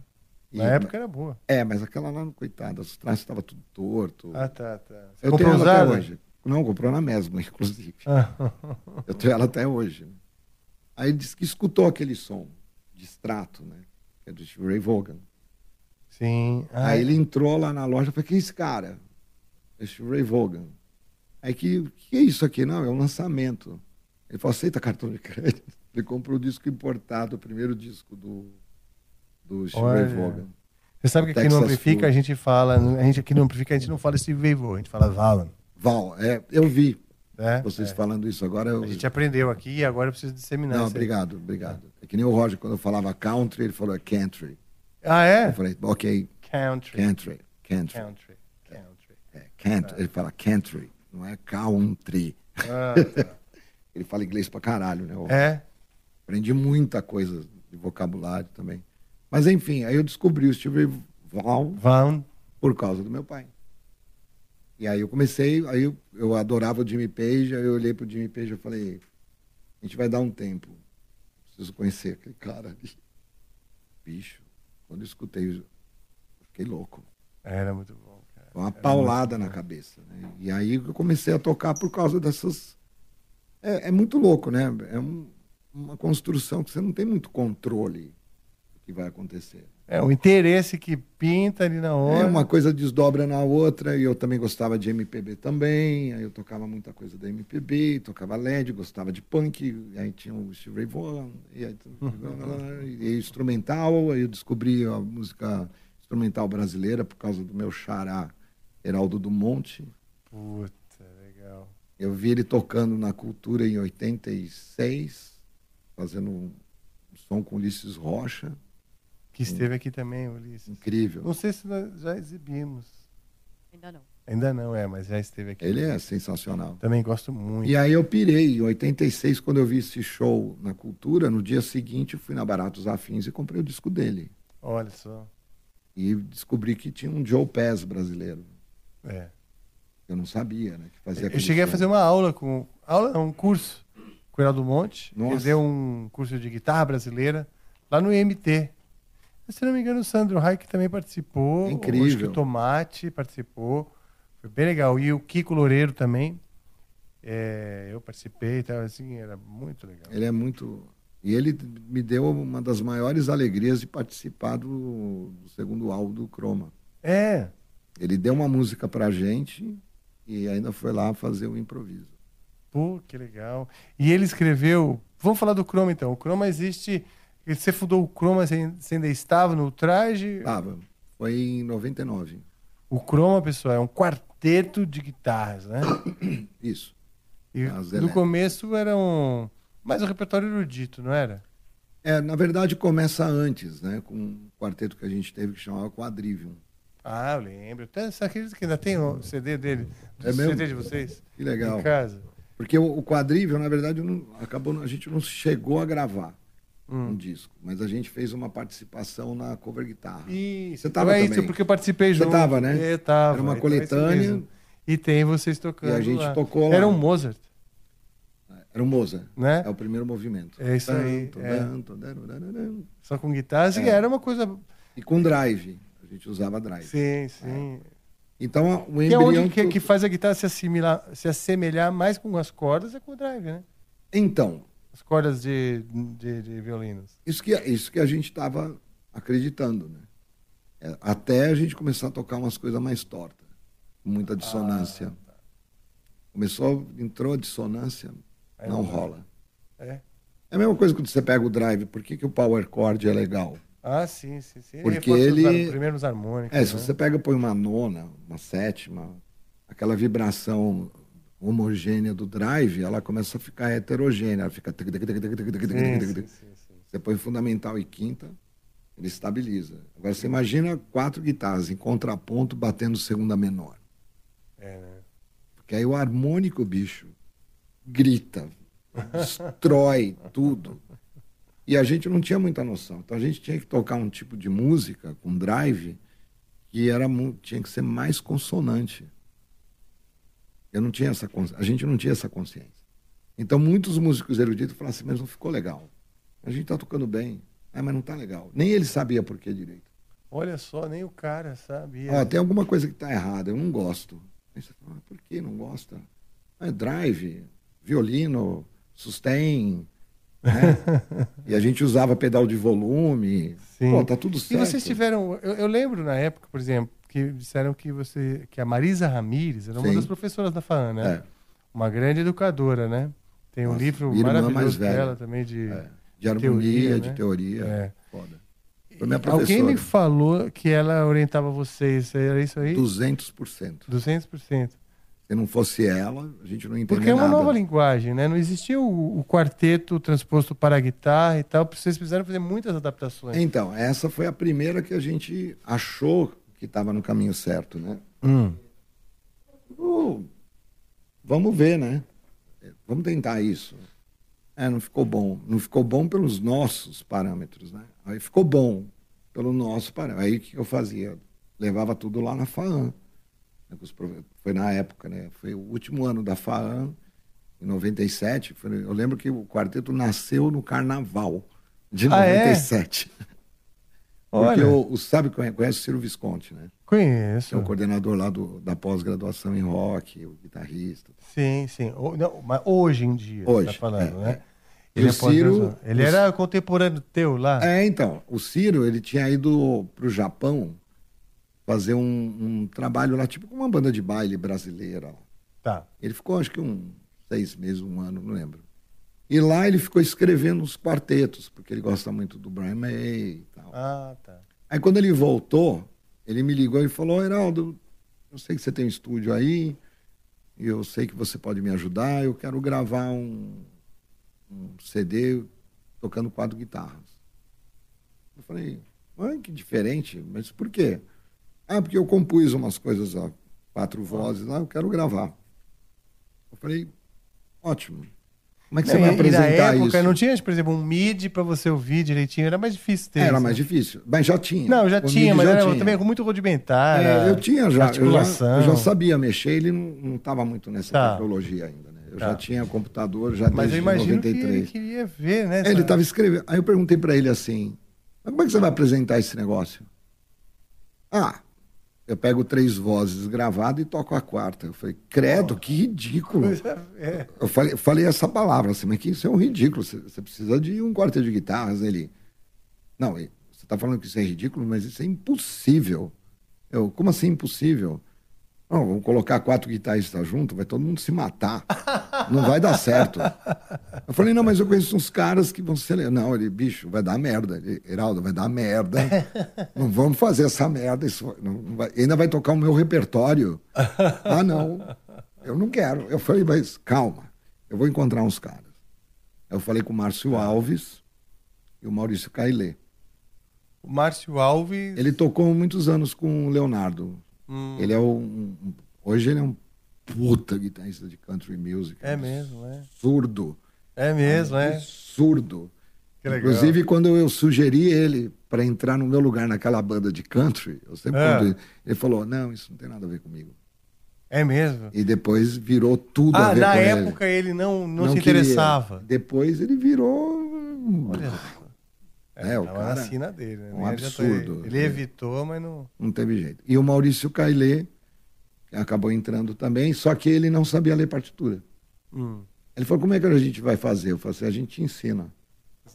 Vocês ensinaram a partitura ou ensinaram a parte em si? É, ler partitura e escrever. Ai, que bom. Ele entrou, eu falei, olha, o teu cachê vai ser aprender. Aí a gente foi orientando ele, e aí quando a gente tocou, foi incrível. A gente tocando as coisas do, do Ciro. Eu lembro que o primeiro ensaio foi no carnaval. E as coisas do Ciro eram que onda, que estilo? Mais tonal, mais atonal? Era meio, assim, muito experimental, assim, né? ele não- estava muito... Depois ele entendeu que ele não sabia muito bem o que, que ele estava afim. Mas tudo isso mudou quando ele pegou a parte do, do Eine Klein na music, do tanto, né, do, do, do, e ficou olhando e falou, acho que isso aqui dá para tocar com guitarra. Aí ele me ligou e ele falou, vamos tentar tocar, tentar tocar uns 20 compassos dessa música? Ó, eu tô com as partes aqui, vou mandar por e-mail. Eu falei, tá bom. Distribuí para todo mundo, marcamos o ensaio, tocamos, ele pegou as músicas dele e jogou no lixo. Falou, deixa pra lá, vamos ficar aqui. Aí Curioso começou. pra saber como eram, que às vezes esse julgamento. É, né, então, ele muito- tem ainda, né? Eu, eu não sei se ele resgatou, mas não eram peças ruins. Eram peças legais, mas a proposta foi para outro lugar. Sim, sim, eu me É. lembro. Eu assisti algumas vezes vocês tocando, não sei se é Quadrivium ou Jacroma. Eu acho que deve na ter Feira da Música. Na Feira da Música, o, o quadrilho tocou pra cacete. É, então, sempre passava Ficou assim, muito. eu via, sempre curti. Porque eu achava muito legal, né? Era uma iniciativa de vocês de criar algo novo e uma É. linguagem nova. E Foi também. um laboratório Um laboratório, é. total, assim. E, e ali a gente estava com o respaldo do Drive, né? O Drive estava ajudando. Hum. Sim, porque daí traz aquele público mais roqueiro. né, É, é. Aí, bicho, a gente começou a tocar umas outras peças sem drive. Tá. E que dava uma outra experiência, principalmente da coisa que eu estava falando das dissonâncias e tal. Tá. Aí foi indo tal, e a gente ficou nesse, nesse equilíbrio. Aí o que acabou acontecendo foi o seguinte, que em 99 a o Traje assinou com a Deck Disc. Hum. E a gente ia sair em turnê e tudo mais. E aí eu, eu ia ficar ausente do quadril e o quadril estava Pegando. subindo. Como a gente tinha investido muito nesse trabalho do traje, de grana inclusive, a gente estava esperando esse retorno por N motivos. Tá. Aí eu cheguei para os caras e falei: olha, eu não tenho escolha, eu vou ter que cuidar dessa pendência, que a oportunidade do traje rolou, eu não vou conseguir dar continuidade aqui. Ah, não, mas a gente espera. Aí tudo bem. Aí eu fui para lá. Quando eu voltei, os ânimos estavam já meio impacientes, né? porque não parava, né? Não parava de fazer show, não tinha pausa. Aquele Aí- estresse, cansaço, mental, emocional. Aí, bicho, a gente era muito amigo, falou, então, ó, valeu, vocês seguem aí, eu sigo aqui. Aí que eu fundei o Croma. Pera um pouquinho. Você daí pediu pra sair do quadrível ou do ultraje? Do quadrível. Do quadrível. Ah, eu tá, fiquei no tra- ficou porque acabou de assinar com a- é, com a- com a é, Deck, né? A gente estava no ano, naquele ano a gente ganhou o disco de ouro. Uau, que legal. Né, que foi uma coisa assim, a gente estava assim, investindo muito tempo, desde 91, numa luta ali, porque a gente Sim. perdeu o contrato com a Warner. Por que perderam? Porque mudou a presidência na época. Hum. E aí toda aquela situação que vinha normal, os caras começaram a olhar para o traje como uma bandinha, saca? E o Roger bateu de frente com os caras, na ocasião. E com muita justiça mesmo, porque tava tem uma banda de rock do tamanho do traje, com tudo que tinha vendido, ser tratado como Tanto hit. é, uns caras aí. Sim. E aí a gente ficou nessa batalha de conseguir um- uma oportunidade de novo. Aí quando consegue, você fala, não, tchau. Não, eu vou ficar. E isso incomodou o quadrívio, né? E aí, então, ó, Chacoalhar, então eu tô saindo e vocês saem. Quem entrou no seu lugar? Foi o Alexandre? Não, é que tinha um outro, chamava o Fabiano eh, Jimenez, Hum. que tinha entrado no lugar do Maurício. Aí o Maurício voltou. Aí seguiram com um outro nome e eu montei o Croma. Mas aí o deles acabou não, não seguindo mais, cada um foi mudando também. Ah, é? de- é. E aí eu segui com o Croma. Aí o Croma foi. Mas o Croma já começou de um jeito diferente, assim. Eu selecionei os músicos. Ó, esse cara aqui, mais ou menos assim, o perfil. A essas alturas você já tinha mais experiência. Já tinha mais experiência. Todos os aspectos. Todos. Aí, quando a gente montou, a gente começou os ensaios, e aí teve uma ocasião que não dava para fazer com drive. Aí a gente teve que ensaiar tudo sem drive. Quando a gente acabou o ensaio, ele falou assim: e aí, o que, que vocês acharam disso? Pô, ficou muito melhor sem o drive. Aí a gente tirou o drive. Aí o som veio diferente, porque todas as questões de dinâmica você não consegue fazer com o drive. O drive ele é muito louco, né? Você É, não consegue controlar ele. é difícil. Eu lembro uma vez que você falou aqui uma coisa que eu adorei, que a guitarra com drive, ela é incontrolável, né? É um, é um animal muito louco. selvagem, um É. leão. É. E a- o grande, o aprendizado é justamente dominar isso, os ruídos, né? É. Abafar tudo. Tudo. É uma, coisa muito difícil. Limpar. Quando a gente tirou o drive, a gente ganhou a dinâmica. Ah, legal, cara. né? Perdeu o encanto É, o, Roqueiro. aquela coisa mais rock, né? muita gente achou uma merda, né? Mas a gente não tava para agradar esse. A gente tava querendo entender o que a gente estava se fazendo. uma coisa assim com um crunch que controle com o volume, às vezes uma gente- guitarra entra num crunch e as outras A gente fez limpas. isso no, no quadrilho. Mas como É. a gente estava muito voltado para reproduzir peças, Tá. aí você tem que entrar naquela estética. Você- aí tudo ficava caricaturado. Sim. Isso é uma coisa que, que, que eu me lembro de ter conversado com, não sei se foi contigo ou com o próprio Ciro na época, sobre essa influência da Marisa Ramírez como uma mentora. Mentora, essa e é a a palavra. questão da linguagem do Mozart, porque a gente toca guitarra, toca rock, Led Zeppelin, isso aquilo, mas você, a linguagem de um Ó. quarteto é completamente outra. coisa aqui. Eu Sim. acho que isso aqui é bem, é bem simples de entender. Por exemplo, tem uma, uma frase do quarto movimento do, do Mozart que, se eu fosse tocar na perspectiva de leitura, Tá. ficaria assim, ó.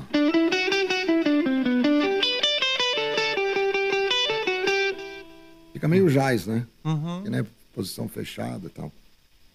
Mas na hora que você vai ler, e na hora que você escuta as orquestras tocando, e dentro da linguagem que você precisa escutar, isso aqui já estragou a peça. É mesmo? Já em é. que sentido?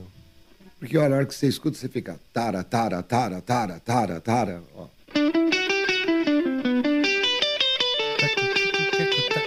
Fica assim, tara, tara, tara, tara, tara, tara. Fica paletado, né? Sim. Aí a gente começou a fazer um trabalho com o Sidney Molina, Hum. né, do Quaternaglia. Eu chamei ele para fazer a direção. Que é um quarteto de cordas mesmo. De violão. De- de- ah, de É violão. quarteto de violão. Aliás, esse cara, você precisa chamar ele aqui. viu? É mesmo, é? Você precisa chamar esse cara. Tá Sidney bom. Molina. Vamos lá, anota aí, Tem pessoal. história pra cacete. É. Você é um esteticista musical que eu nunca vi igual. Ele Porra. vai direto com o quarteto dele para os Estados Unidos dar palestra sobre interpretação. Eles já gravaram coisas exclusivas do Gilberto Gismonte, fez para Olha ele. só que legal. Então ele é um cara que ah, ele ajudou na, na- Fecha teu volume, por favor. ah, desculpa. Ele ajudou nessa questão performática. Na Marisa, ela ajudou em N questões. Mas ela não é instrumentista. With the Lucky Land slots, you can get lucky just about anywhere. This is your captain speaking. Uh, we've got clear runway and the weather's fine, but we're just going to circle up here a while and uh, get lucky. No, no, nothing like that. It's just these cash prizes add up quick. So I suggest you sit back, keep your tray table upright, and start getting lucky. Play for free at LuckyLandSlots.com. Are you feeling lucky? No purchase necessary. Void where prohibited by law. 18 plus terms and conditions apply. See website for details. Lucky Land Casino asking people what's the weirdest place you've gotten lucky? Lucky? In line at the deli, I guess? Aha, in my dentist's office. More than once, actually. Do I have to say? Yes, you do. In the car before my kids' PTA meeting. Really? Yes. Excuse me, what's the weirdest place you've gotten lucky? I never win and tell. Well, there you have it. You can get lucky anywhere playing at LuckyLandSlots.com. Play for free right now. Are you feeling lucky? No purchase necessary. Void where prohibited by law. 18 plus. Terms and conditions apply. See website for details. Do, do violão. Ela toca violão, mas não como, por exemplo, a cabeça do Sidney funcionava, porque ele já tinha tocado guitarra. Então ele tinha uma conexão ali que ele entendia, ele tem um quarteto. Então um cara que tem um quarteto de violão, dirigir um quarteto de guitarra, eu falei, esse é o momento. Não posso perder esse cara. Tá. E como E- que você trombou com ele? Porque ele foi meu professor na FANA. Ah, tá, tá. De estética musical. né? E aí quando eu mostrei o croma, ele viu o que ele tem com violão, né? Aham. Ele viu o elétrico, né? E ele o acústico, né? Uhum. Muito louco. E aí quando a gente foi gravar o primeiro álbum, eu convidei ele, contratei ele para ser o diretor musical. E aí nessas coisas da interpretação que começou a fazer sentido, que voltando aqui, né?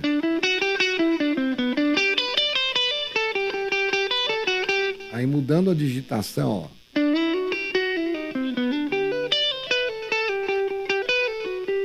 Você já botou uns ligados, né?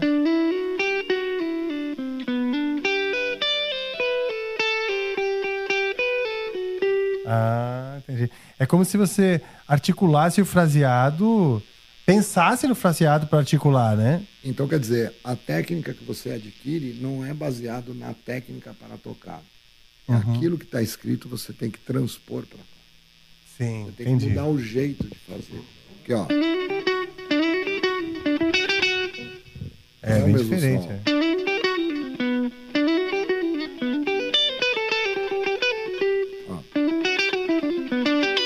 Fica até ruim de tocar. E você vê que a- a- a- essa melodia, principalmente feita com violino, ela fica assim, ó. Como assim? Ah, tá, tá. Tem uma dinâmica, né? Ela não tem tanto ataque nesse. Tara, tara, tara, tara, tara, tara, tara. Então, isso é um fragmento. Agora, você imagina uma série de coisas que a gente teve que mudar anti-guitarrístico. Ah, Totalmente na contramão. É. Não é anti-contra, é que não funciona. Uhum. Entendeu? De como é que você vai fazer essa frase? Só essa interpretação. Então, a interpretação determinou a técnica. Uhum. A música determina o que você tem que fazer, não o contrário. Sim. Pô, que legal, cara. Então, por exemplo, tem uma música que a gente transcreveu do Bartok, que é para piano, e tem uma frase que é assim, ó.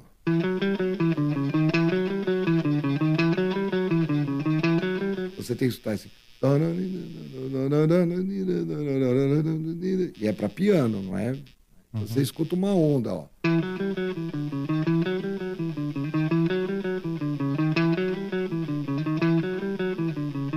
É, você vê que tem esse apoio dessa nota.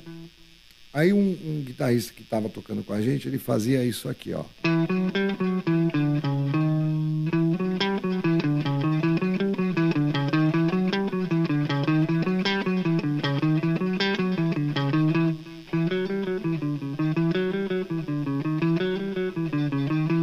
Essa posição de digitação com essa aberta em outra região, palhetando de outro jeito, Já... inflexiona diferente. Certo. E, e- e vocês já estavam achando isso legal, complementar, ou vocês tiveram que ajustar todo mundo do mesmo jeito? Não, isso foi assim, todo mundo vai ter que mudar. Ah, tá. Porque essa passou a fazer a digitação dele. É, tem que mudar. Não, a gente parou de fazer a dele. Porque a dele, eh, ele tinha concluído que era isso aqui, ó. É, então, eu Mas tava. tinha que ser isso eu- aqui, ó.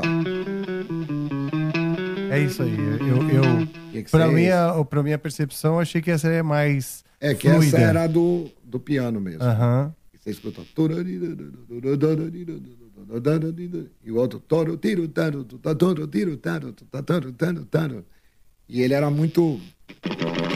Aham. Então ele foi. A, a- a cancha desses teus companheiros guitarristas era do rock? Tudo rock. Tudo rock, né? Tudo então é rock. difícil ter vários vícios, né? Entendeu? E, inclusive os meus. Mas eu já tinha passado antes com Ah, o sim, quadrível. com quadrível, Já é. deu uma limpada, né? Mas quando eles chegaram. E aí, como é que é? Eu falei, tá ligado guitarra? Sim, esquece. Hum. Só pega a digitação, porque daqui para frente é, é outra pegada. porque as digitações não, não conversam nem direito com o jazz. Hum. Porque o jazz você tem uma coisa mais de fechado, né? Tocar por acorde e tal. Sim. Mas uma coisa dessa aqui, ó,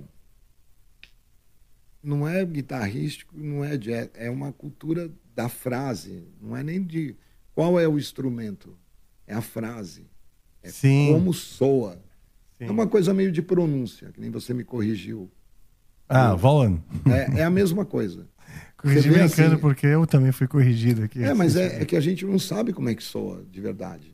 É, Aí quando você fala, você acha que tá certo. Aí vem o cara nativo e fala, você fala, é que nem muscle e muscle. Sim. É. é. Exemplo mais Isso. radical, né? Você tá escrito, tá escrito Você sabe que eu- muscle eu demorei- e fala muscle. É. É a mesma coisa que eu tô querendo dizer. Por exemplo, eu demorei para saber que a palavra sword, a espada em inglês, né, é S-W-O-R-D. Né? S-W-O-R-D. Passei a vida inteira falando sword. Quando na verdade é sword. Você não, você não pronuncia o W. Você pula, né? Você, é, ele é mudo, sword. E eu passei a vida inteira falando sword. Porque lê-se sword, né? Mas. ah, É que nem quando eu falava country. Country. Ele, aí ele falou Country. country. Country. Country. Não é Country. country. Country. É bonito, né? Country. Country. Country music. É mais legal, né? É. É. Então, o- o- a cultura que a gente adquiriu e desenvolveu dentro do Chroma é dentro dessa questão de como soa. Uhum. Olha como é que soa. E isso impactou em tudo. Não dá para você não fazer relação, né? Aí você vê, olha como é que o cara tá tocando no Megadeth. Olha como é que o cara tá tocando no Angra. Olha como é que soa. Se você não escutar, você não toca. Você tem que escutar. Olha como é que soa.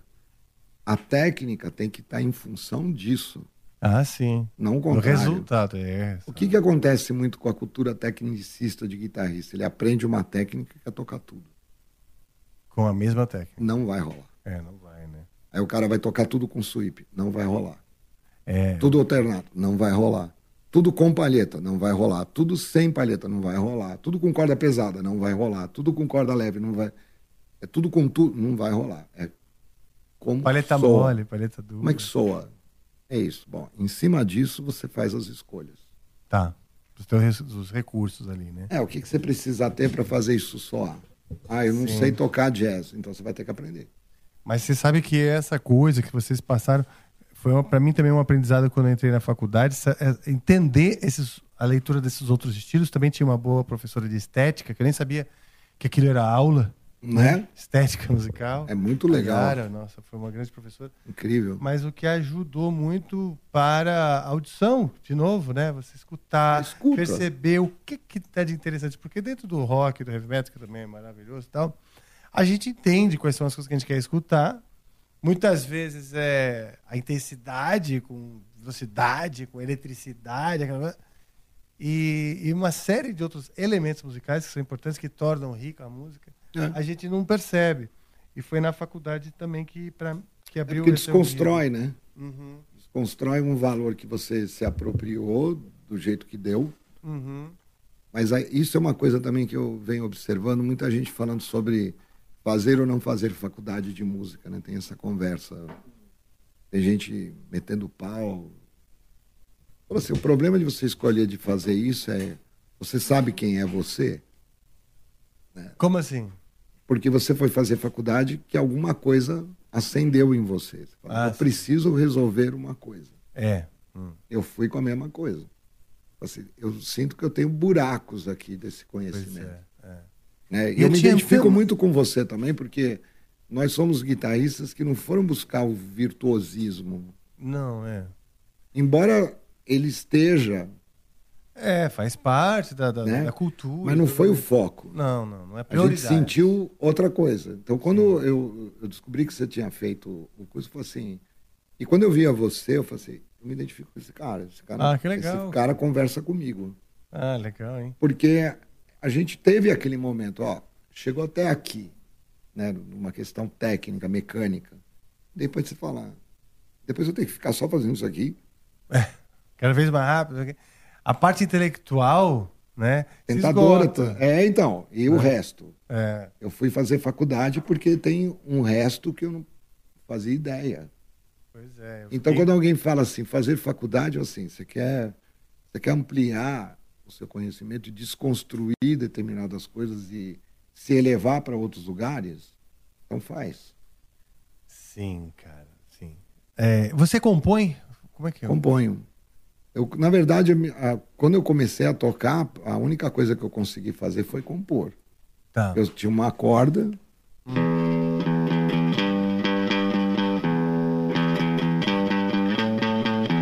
Que dava para tocar de qualquer jeito. Dava para tocar com o braço. É. Dava para fazer de qualquer jeito. Então, essa aqui foi minha primeira música. Foi um blues, mi, sol e lá. Aí o misista tocava. O seu amigo misista. O misista tocava. E aí. Leftovers or the DMV Number 97. or house cleaning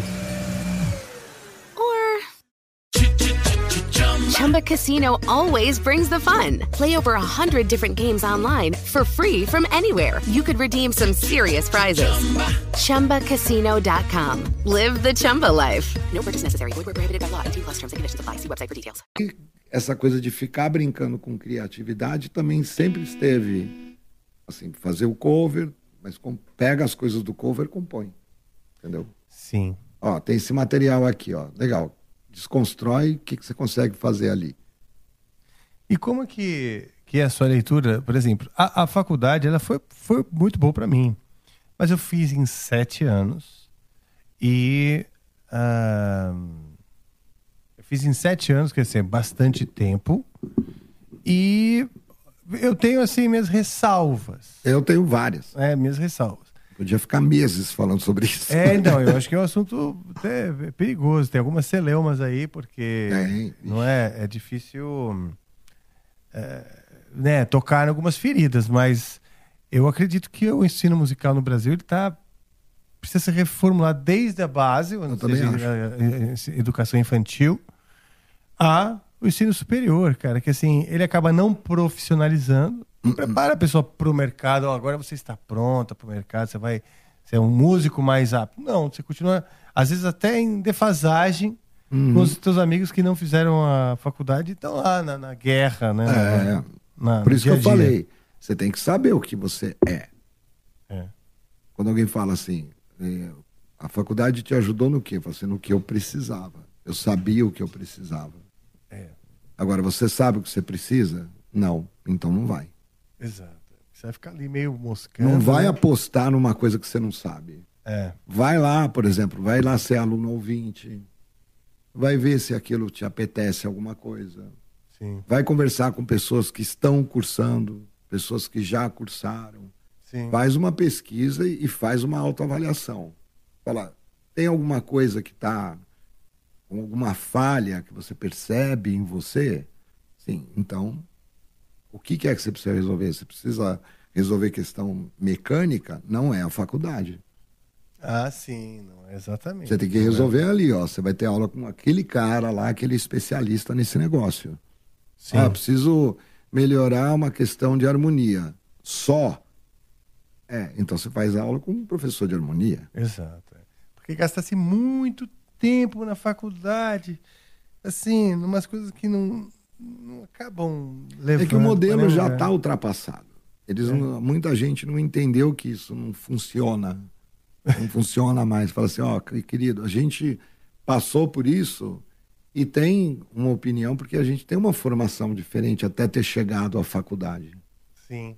Né? E é tão difícil mudar as instituições, às vezes, no Brasil, porque parecem tão mim, eles têm engessadas. medo, sabe? Hum? Eles têm medo. De é perder medo. o- Perder o status. É. Eu acho que tem medo. Tanto que a pós-graduação em rock lá da Santa Marcelina é uma revolução tardia. É, mas é uma revolução. Mas chegou. É, chegou. É. Chegou. Pelo menos a gente pode falar assim: você pode tocar mais alto? Você pode aumentar a guitarra? Os caras pode aumentar a guitarra? Não, não, você não está entendendo. Aliás, solta o cabelo e fica de pé.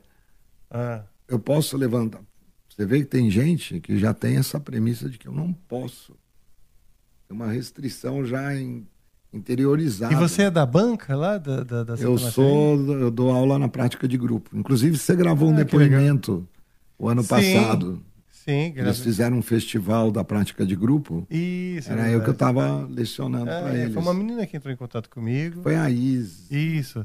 Falou, tal, era turma, eles estavam, oh, isso aqui. Eu mandei uma mensagem. Meu, de- foi de- lindo. De, de motivação, né? Foi legal demais, porque eles fizeram. Porque a gente fez, eu orientei eles fazendo gravações é, dos collabs.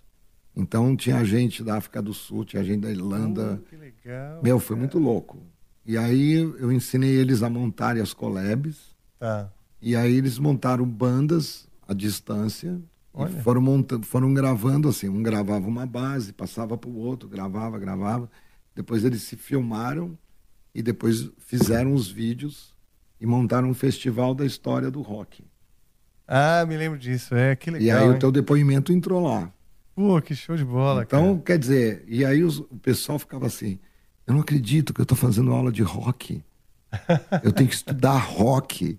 Né? Pô, ó, agora eu não posso, que eu tenho pós-graduação em rock. Então tava um encantamento assim, muito legal, né? Porque a gente ficava falando do rock. Isso era Rock. assim, eles tinham que ter já se formado, então, para outra, uma outra coisa. É, era uma pós, uma é uma pós, é, lato senso. Ah, tá. Então, foi muito legal, assim, porque aquela linguagem que você fala no, no bar do rock Uhum. é aquela que estava acontecendo na sala de aula. Ah, legal. Entendeu? De, mas só que assim, um cunho acadêmico para o rock. Isso é muito louco, velho. É, né? Ninguém tem noção, entendeu? Você chegar pro cara e fala assim, solta o cabelo, levanta. É. Quando a gente pegou a primeira turma, que era presencial, a banda tava aqui do lado, todo mundo sentado e a sala, e o pessoal sentado aqui. Aí na hora que foi começar a tocar, parecia todo mundo. Hum. Eu até brinquei, parecia que vocês estão numa, sei lá, área de alimentação tocando para idosos, bossa nova. Eu falei, mano, levanta aí. Trouxe a galera, ficou todo mundo de frente lá, falei assim, agora bate cabeça aqui, bate cabeça aí. Aumenta que isso aí é rock and roll, né? E vocês estão numa faculdade agora, de rock. É, né? Você vê como é que já tem uma coisa que tem gente que não, não pode. Até o músico tem o preconceito, não, o, o costume. É. Né? De, de, Ah, não pode. mas o rock é que nem falar palavrão. É, muito na- barulhento. na missa, não pode. Fala assim, não, aqui deve. Se você não fizer, você vai ter nota Vai baixa. ter nota baixa. Precisa de atitude no rock, é comportamento também. É, e autonomia, né? Muita autonomia. Como assim autonomia? Pensa assim, tudo que você fez para conseguir chegar de- dependeu de muita autonomia sua. De você ir atrás, Ah. aprender a tocar, conhecer gente, fazer networking, descobrir Sim. não sei o que, descobrir não sei o que lá, tarará, tarará. Cara, não é todo mundo que tem essa paciência. Verdade. Não é, velho. Isso que a gente fez É. e faz, que a gente morre e renasce, resiliência em música é É fundamental, né? e constante, né? É. Então, cada vez que você tem que renascer, você tem que começar qualquer coisa de novo. Então, se você não tem essa automotivação e autonomia, e vai lá fazer, ninguém vai fazer para você. Isso é a coisa mais óbvia do mundo. Mas o rock tem essa atitude. Olha, eu não sei tocar, mas eu vou montar uma banda. E literalmente assim, e foda-se. Mas, mas e aí? Ah, a gente vai aprendendo, a gente vai dar um jeito. É, exato. Ah, não, mas primeiro eu vou fazer um curso. Aí depois eu vou fazer não sei o quê. Depois... Não. Não, não, não, não. Sai fazendo primeiro. Ah, não tem instrumento. Então vamos bater na mesa. Sim. Panela, vassoura, ou Sabe? dublar. É, é, começa com essa com a, com a, com a tem, que ter, atitude. tem que ter uma atitude. Então, quer dizer, se você está numa universidade, que nem o próprio mestrado, você vai fazer um mestrado, é tudo na tua mão, velho. Você tem que se virar. É. A pesquisa é sua, o corre é seu, a escrita é sua, a responsabilidade é sua, a pesquisa é sua. Você não está tendo aula. Você vai lá ter as disciplinas, são palestrantes. Não tem aula. Você tem palestras sobre pesquisadores dentro de uma determinada sub-área. E você fala, bom, isso eu aproveito na minha Ah, pesquisa. Aí o orientador fala, ó, acho que é melhor você não ir aqui. Você não ir aqui. Eu não vou com você. Tá, entendi. Você que se vira. Entendi. E eu acho que isso o, o rock sempre teve. Mas de vez em quando você vê que não tem muito para algumas pessoas. Precisa ter Precisa atitude. ter, né, cara? É verdade, É, se rock é atitude, exige que você Sim. seja mais autônomo. Uma das coisas que eu falo assim, tem, um. Quando eu ensino, né? Eu falo sobre o, a capacidade de aprender, né? O aprender em si. E é, que é o mais importante. Uma das coisas importantes é o, o- a, a. Como fala? Uma postura ativa do aluno. Opa! Porque se o aluno tem uma postura passiva, ou seja, está esperando o professor resolver os problemas, ou trazer soluções, para os problemas, ou dizer assim, olha, você vai ser bom nisso, nisso não, cara, fudeu. Vai E você nada. mesmo disse, você tem que saber quem você é, né? Quando você me sabe o que quer, não sei como foi a sua colocação, mas eu imagino dessa maneira, a postura ativa, ou seja, tem que ter uma visão de o que, que você quer, Uhum. não é? E também saber se proteger, uma certa flexibilidade para mudar, É. incorporar, É. mas também não se prostituir no sentido assim, o professor falar, ó, rock não é legal, legal é blues. Ou blues, você gosta de blues, mas blues não é legal, legal é jazz. Você não, a postura ativa também se proteger dessas imposições que são furadas. bobagem, tudo É, bobagem. Você pode incorporar, falar, ah, tá, vou aprender com isso, mas deixa a sua intuição te levar e você tem que ter essa preocupação de que você que tem que trazer a, a pergunta para o professor. É. Cara, eu ouvi um negócio lá do, do, do Matal Banda e queria saber esse riff aqui. Como é que faz? Como Por é que, que faz? Aí o professor vai te ensinar o riff. Agora, você chega lá, você fica assim, com a bundona sentada esperando o professor adivinhar qual é o riff que você mais gosta, ou eh, ninguém vai saber dizer, ninguém vai saber moldar a tua artista persona também, o que, que você expressa melhor, É, né? É então isso. você que tem que, que ter essa, essa, essa resiliência, como você falou, e atitude hum, autônoma. Opa, é isso que eu ia falar agora. Eu, eu fiquei nesse, nessa autonomia da aprendizagem até 87. Hum. Aí um amigo meu falou, ó, tem um cara que chama Michel Perrier. Ah, eu lembro, guitarrista do Firebox. Aí ele falou, ó, eu acho que você tinha que ter aula com esse cara, porque eu tô tendo aula com ele, né? O Valmir Tavares. Sim, Lembra do o Valmir? grande Valmir. E aí eu conheci o Valmir e ele falou, olha, eu vou parar de fazer aula com ele e eu vou conversar com ele para minha vaga ser a sua. e se você entrar na fila de espera, vai levar um ano ou dois. Ah.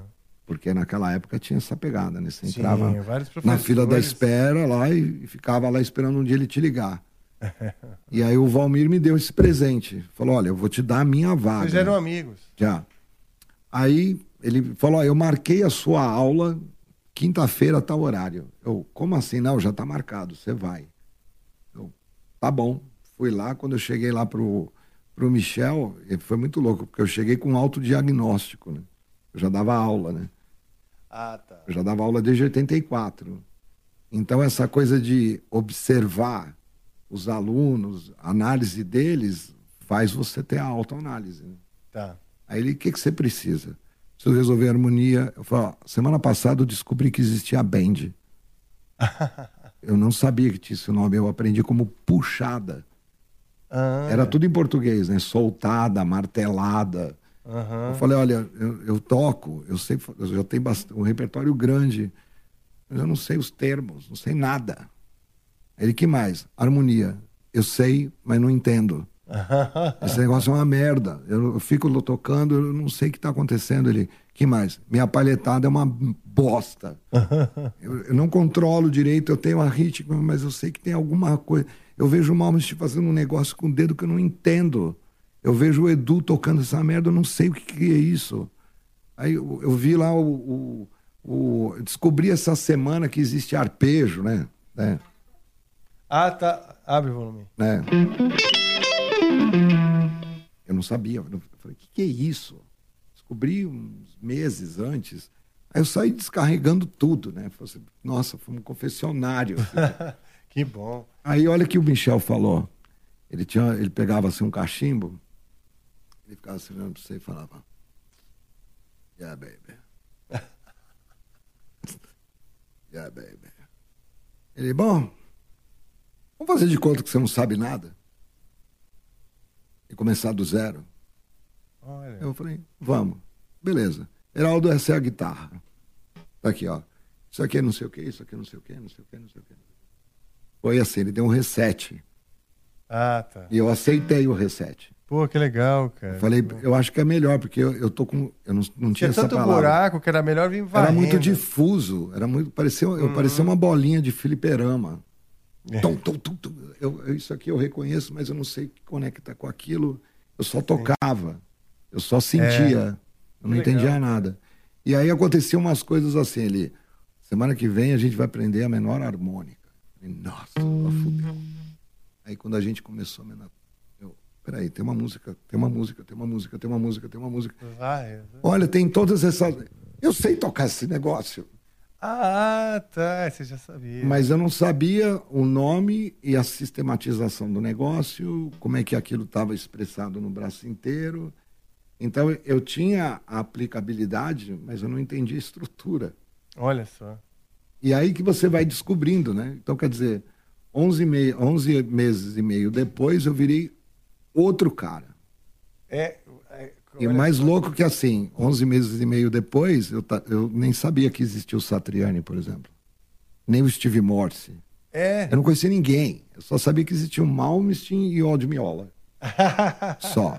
Aí quando ele me mostrou todo, todos esses caras, cara, foi assim, muito louco, porque terminou, eu tava tocando que nem o Satriani. Puta, que legal. Eu tava tocando coisas que nem o Steve Vai. E eu falava, eu não acredito que eu consegui. Era muito estranho. Eu falava, eu consigo tocar esse cara. E É essa relação é, autodatismo, é, autodidatismo versus ter um professor, né? Eu tenho amigos que são autodidatas, tocam muito, né? Mas para mim ter um professor sempre foi fundamental. Então para você, pelo jeito também. Então, essa é a minha pesquisa de mestrado. Ah, é, É exatamente o que você falou. Olha só. Que é, assim, o título é até interessante, que é Jovens Guitarristas, Hum. Aprendizagem Autodirecionada Tá. e a Busca pela Orientação Musical. Olha, que legal. Porque a Tá, gente... você já terminou? Já. Eu, É? eu defendi em 2016. Se entrar, se escrevesse Jovens Guitarristas, Já já, vai- aparecer. É, é. É. E eu você publicou. Tá, tá publicado na, no site da Unesp, né? Da, do IA. Lá no- nos periódicos, no periódico, não, no, no banco de, de, de, de projetos, ou melhor, de dissertações e, e tese de doutorado. Mas o mais legal é que eu tive que investigar esses termos. Autodidata, Autodidata auto não sei o que, auto não sei o que lá, tarará. E aí, olha que, que coisa louca. Se você pensar no termo autodidata, quer dizer que você se auto-ensina. Hum. Esse é o significado. Eu me auto-ensino. Tá. Só que aquilo que você teoricamente vai se ensinar, você não sabe. É. É. Como você ensina para você uma coisa que você não sabe? É. Mas olha que interessante. Depois que você passa por um processo de tentativa e erro, você, você não desenvolve conhecimento. Você desenvolve sabedoria. Que você aprende com seus erros. Quando você alcança o êxito, você pode dar aula daquilo. Aí você pode dar aula para alguém, mas para você não. É, né? Você é um pesquisador. Tá. Você desbrava, desbrava, tenta, vai colhendo dados, ó, tentei, não deu certo, mudo, tentei, não deu certo, muda, aí você alcança. Então, esse alcancei e tal é um autodirecionamento da aprendizagem. Ah, que legal. Olha, isso vai Entendeu? bastante ao encontro de uma coisa que eu falo bastante. Eu não sabia. é, Bom, eu não tenho tanto embasamento, né, pra, pra, no, meu, no meu método de ensino, mas eu falo muito de para substituir a palavra estudo pela palavra pesquisa. Melhor. Porque a palavra estudo fica com você, você vai Ela estudar tá para prova, ela tá ela já está carregada. é uma coisa Tá chata. estigmatizada. Você fica já imaginando que você vai ter que ficar ali com aqueles lendo e dissecando aquela coisa até incorporar e tal. Quando a pesquisa é pesquisa, você ah, como um cientista É isso que eu penso. para criar um novo remédio de dor de cabeça, ele precisa conhecer, claro, os Exato. outros remédios do mercado, pesquisar muito para trazer um novo, uma nova solução. É. Uma barata para produzir, ou de repente mais eficaz, É. outro Isso que caminho. você falou no final da, da conclusão lá da minha dissertação, eu falei exatamente isso. É. Eu falei assim, eu sempre fui um pesquisador empírico. Aham. ou seja, um pesquisador amador. Tá. E hoje estou sendo orientado pela minha orientadora, fazendo um mestrado que eu sempre fiz sem orientação. Então eu fazia de um jeito difuso. A minha pesquisa era difusa. E eu estava estudando para comprovar que todo autoaprendiz, em um momento, precisa de orientação. É, né? E vice-versa. O cara que começa a aprender com um professor vai ter que passar um tempo sozinho. Sim, entendi. É complementar os dois É, processos. e aí, e, alter, e você fazendo essa alternação, um período orientado, um período sozinho, um período orientado, faz o teu crescimento ser muito mais dinâmico Entendi. e muito mais, vamos dizer, objetivo. Você começa a entender melhor quem é você. Olha, eu preciso disto agora. Aí você vai e procura a pessoa certa. Porque às vezes você procura a pessoa e você não está precisando daquilo. E você não sabe que você não está. Exato. Você não se conhece. Ou começa a procurar de tudo e sem uma organização, um caminho, uma É que nem você direção, né? falou, né? A questão de eu ser produtor. Eu tive que pesquisar para ser produtor. Não tinha curso de produção. Então, o que, que eu fiz? Eu montei um estúdio. Ah, tá. Foi seu laboratório. Aí eu falei, vou montar um estúdio e vou aprender esse negócio. Legal. Eu vou esperar uma oportunidade. Eu vou criar a oportunidade para mim. Sim. Aí eu comecei a fazer as minhas coisas e de repente eu, acho que dá para fazer para alguém. Vamos tentar. Aí Boa. começa, faz o plano 1, um, plano 2, plano 3, vai indo, indo, indo, indo. Então, quer dizer, toda a minha, minha carreira, ela sempre foi permeada por essas motivações de ter assim, bom, eu não sei. E como é que vai saber? Então eu tenho que começar a pesquisar. Sim, tem que. Ah, eu quero mexer no hack, não sei das quantas. Tem que pesquisar. Eu quero montar não sei o quê, quero montar uma banda não sei o que lá, quero montar um quarteto. Com quem que eu falo? Com quem? Será que existe? Você tem que entrar num processo de pesquisa. Meter a cara, né? Não tem jeito, velho. É Você isso tem aí. que mergulhar no bug jump e confiar. Com certeza. É. Cara, eu quero ainda perguntar, é, inclusive sobre o seu equipamento, que você tem uma solução muito interessante aí e até prática, né, de certa forma, e muito cheia de, de- de- e muito variada, né?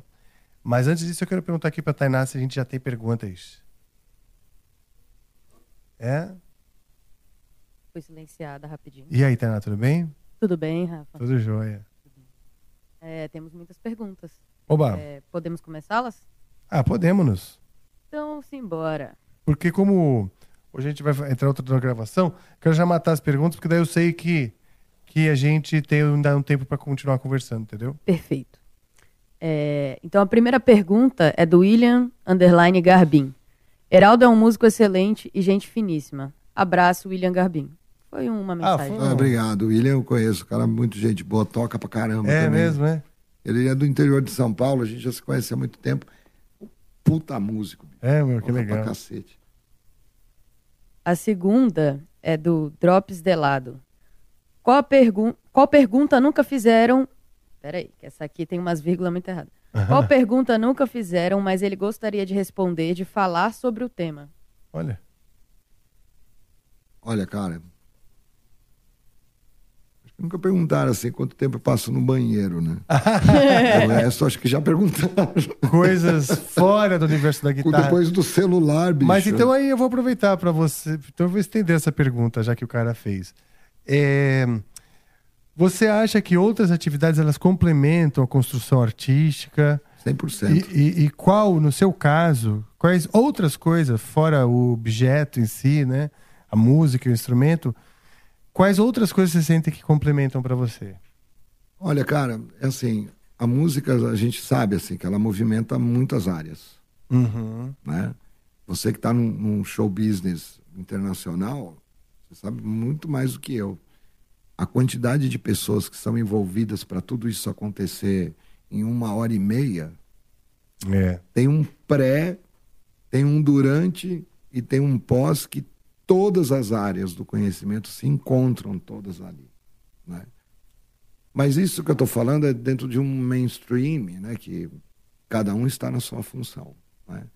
E aí demanda muito dinheiro e tudo mais. Agora, quando você reduz a sua vida, né? Que é um pouco menor, assim, conhecimento administrativo precisa ter.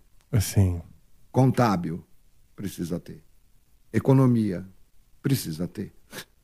Né? Relações públicas, precisa ter. Né? Você ser capaz de se comunicar bem, precisa ter. Isso não é tocar. Sim. Não é tocar. Essa coisa de você saber se portar. né? Então, um princípio de educação de comportamento tem que ter. Não adianta você ser bom e ser um boca mole. Você tem que saber como você se comporta. Então, isso que eu estou falando de questões de etiqueta, de profissionalismo, de educação, de conhecimento, de engenharia. Você tem que saber. Você fala, olha, se você posicionar a tua guitarra num determinado ângulo, ela vai cair.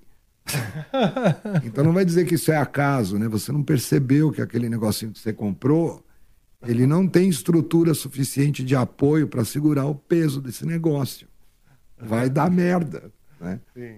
Então quer dizer, todo esse como a música ela está absolutamente construída de princípios matemáticos e exatos, apesar do significado dela ser sempre num- numa questão mais abstrata, etérea, lúdica, isso aqui é matemática. Isso aqui é um, um fenômeno que a gente sente, é o fenômeno da acústica. Isso. Mas a acústica é lógica, matemática absoluta. Sim. Negar isso é muito louco. Não dá para negar. Não, Ninguém não mediu isso daqui por amor apenas. não foi uma- eu falo assim que você vai na floresta, você não escuta uma tríade. Não, é. A tríade foi criada por humanos. Sim, é. Na verdade, assim, a gente, o inconsciente até ouve. Eu até faço muito essa reflexão, porque a série harmônica, a gente estava falando dos harmônicos, né? A série harmônica, ela. A, a evolução do, da- do sistema musical ocidental é basicamente a nossa capacidade de, de- que foi evoluindo de ouvir mais harmônicos em E sistematizar, É. perceber padrões. Isso. Então, quer dizer, tudo isso que a gente está falando de enxergar a música nesse, nesse patamar, ela começa a ficar relacionável com tudo. Sim. Né? Então, quer dizer, o cara fala, eu odeio matemática e toca batera. fala, você toca fração, velho. Sim. A fração do tempo. E você, tá- e você sabe dividir por intuição. É. Olha que louco. Você tem aqui, ó, tá, tá, tá, tá, tá, tá, tá, tá, tá. Aí na hora que você fala assim, eu não entendo uma pizza. Você pega uma pizza dividida em quatro, você não entende, mas você faz tá, tá, tá, tá, tá, tá. Um dividido por quatro. E o cara, pô, isso é matemática, velho. Como assim você não sabe?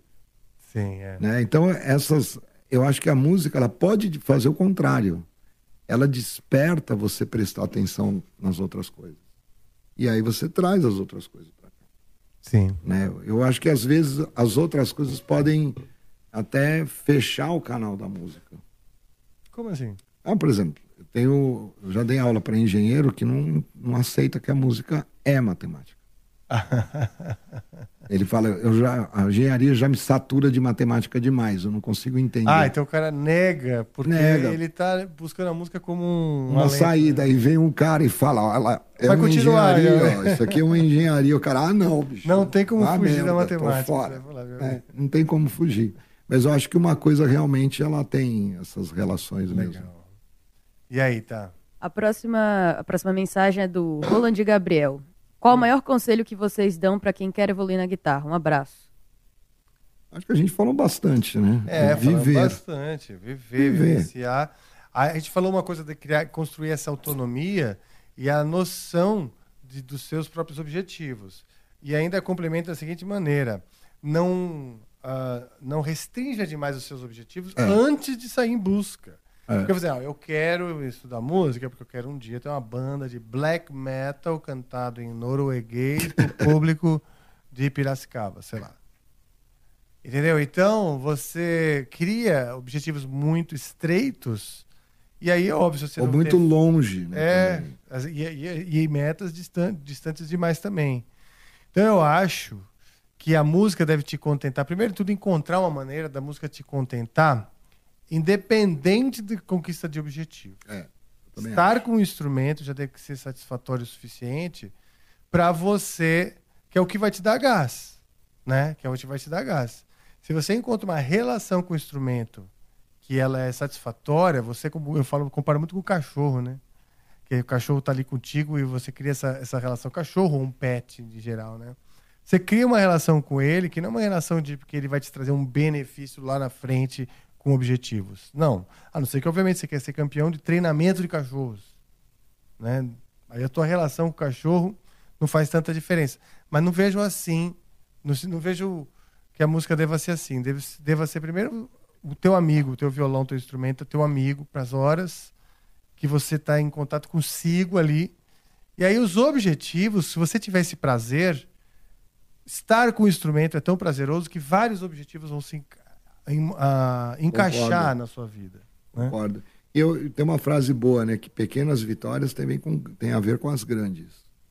Ah, é? Como assim? Quer dizer, você aprende a tocar um acorde. Vamos dizer que você não sabe tocar, você sabe. Que nem a história do Jimmy Page. Tá. Quando ele aprendeu o Mi maior, ele Ah. tocou ele por um mês. né? Abre o volume, abre o volume. Aqui, né? Imagina para quem nunca tocou, nunca tocou, É. você fazer uma experiência de todas as batidas, todas as batidas possíveis para esse único som. Tinha hora que ele já devia estar assim.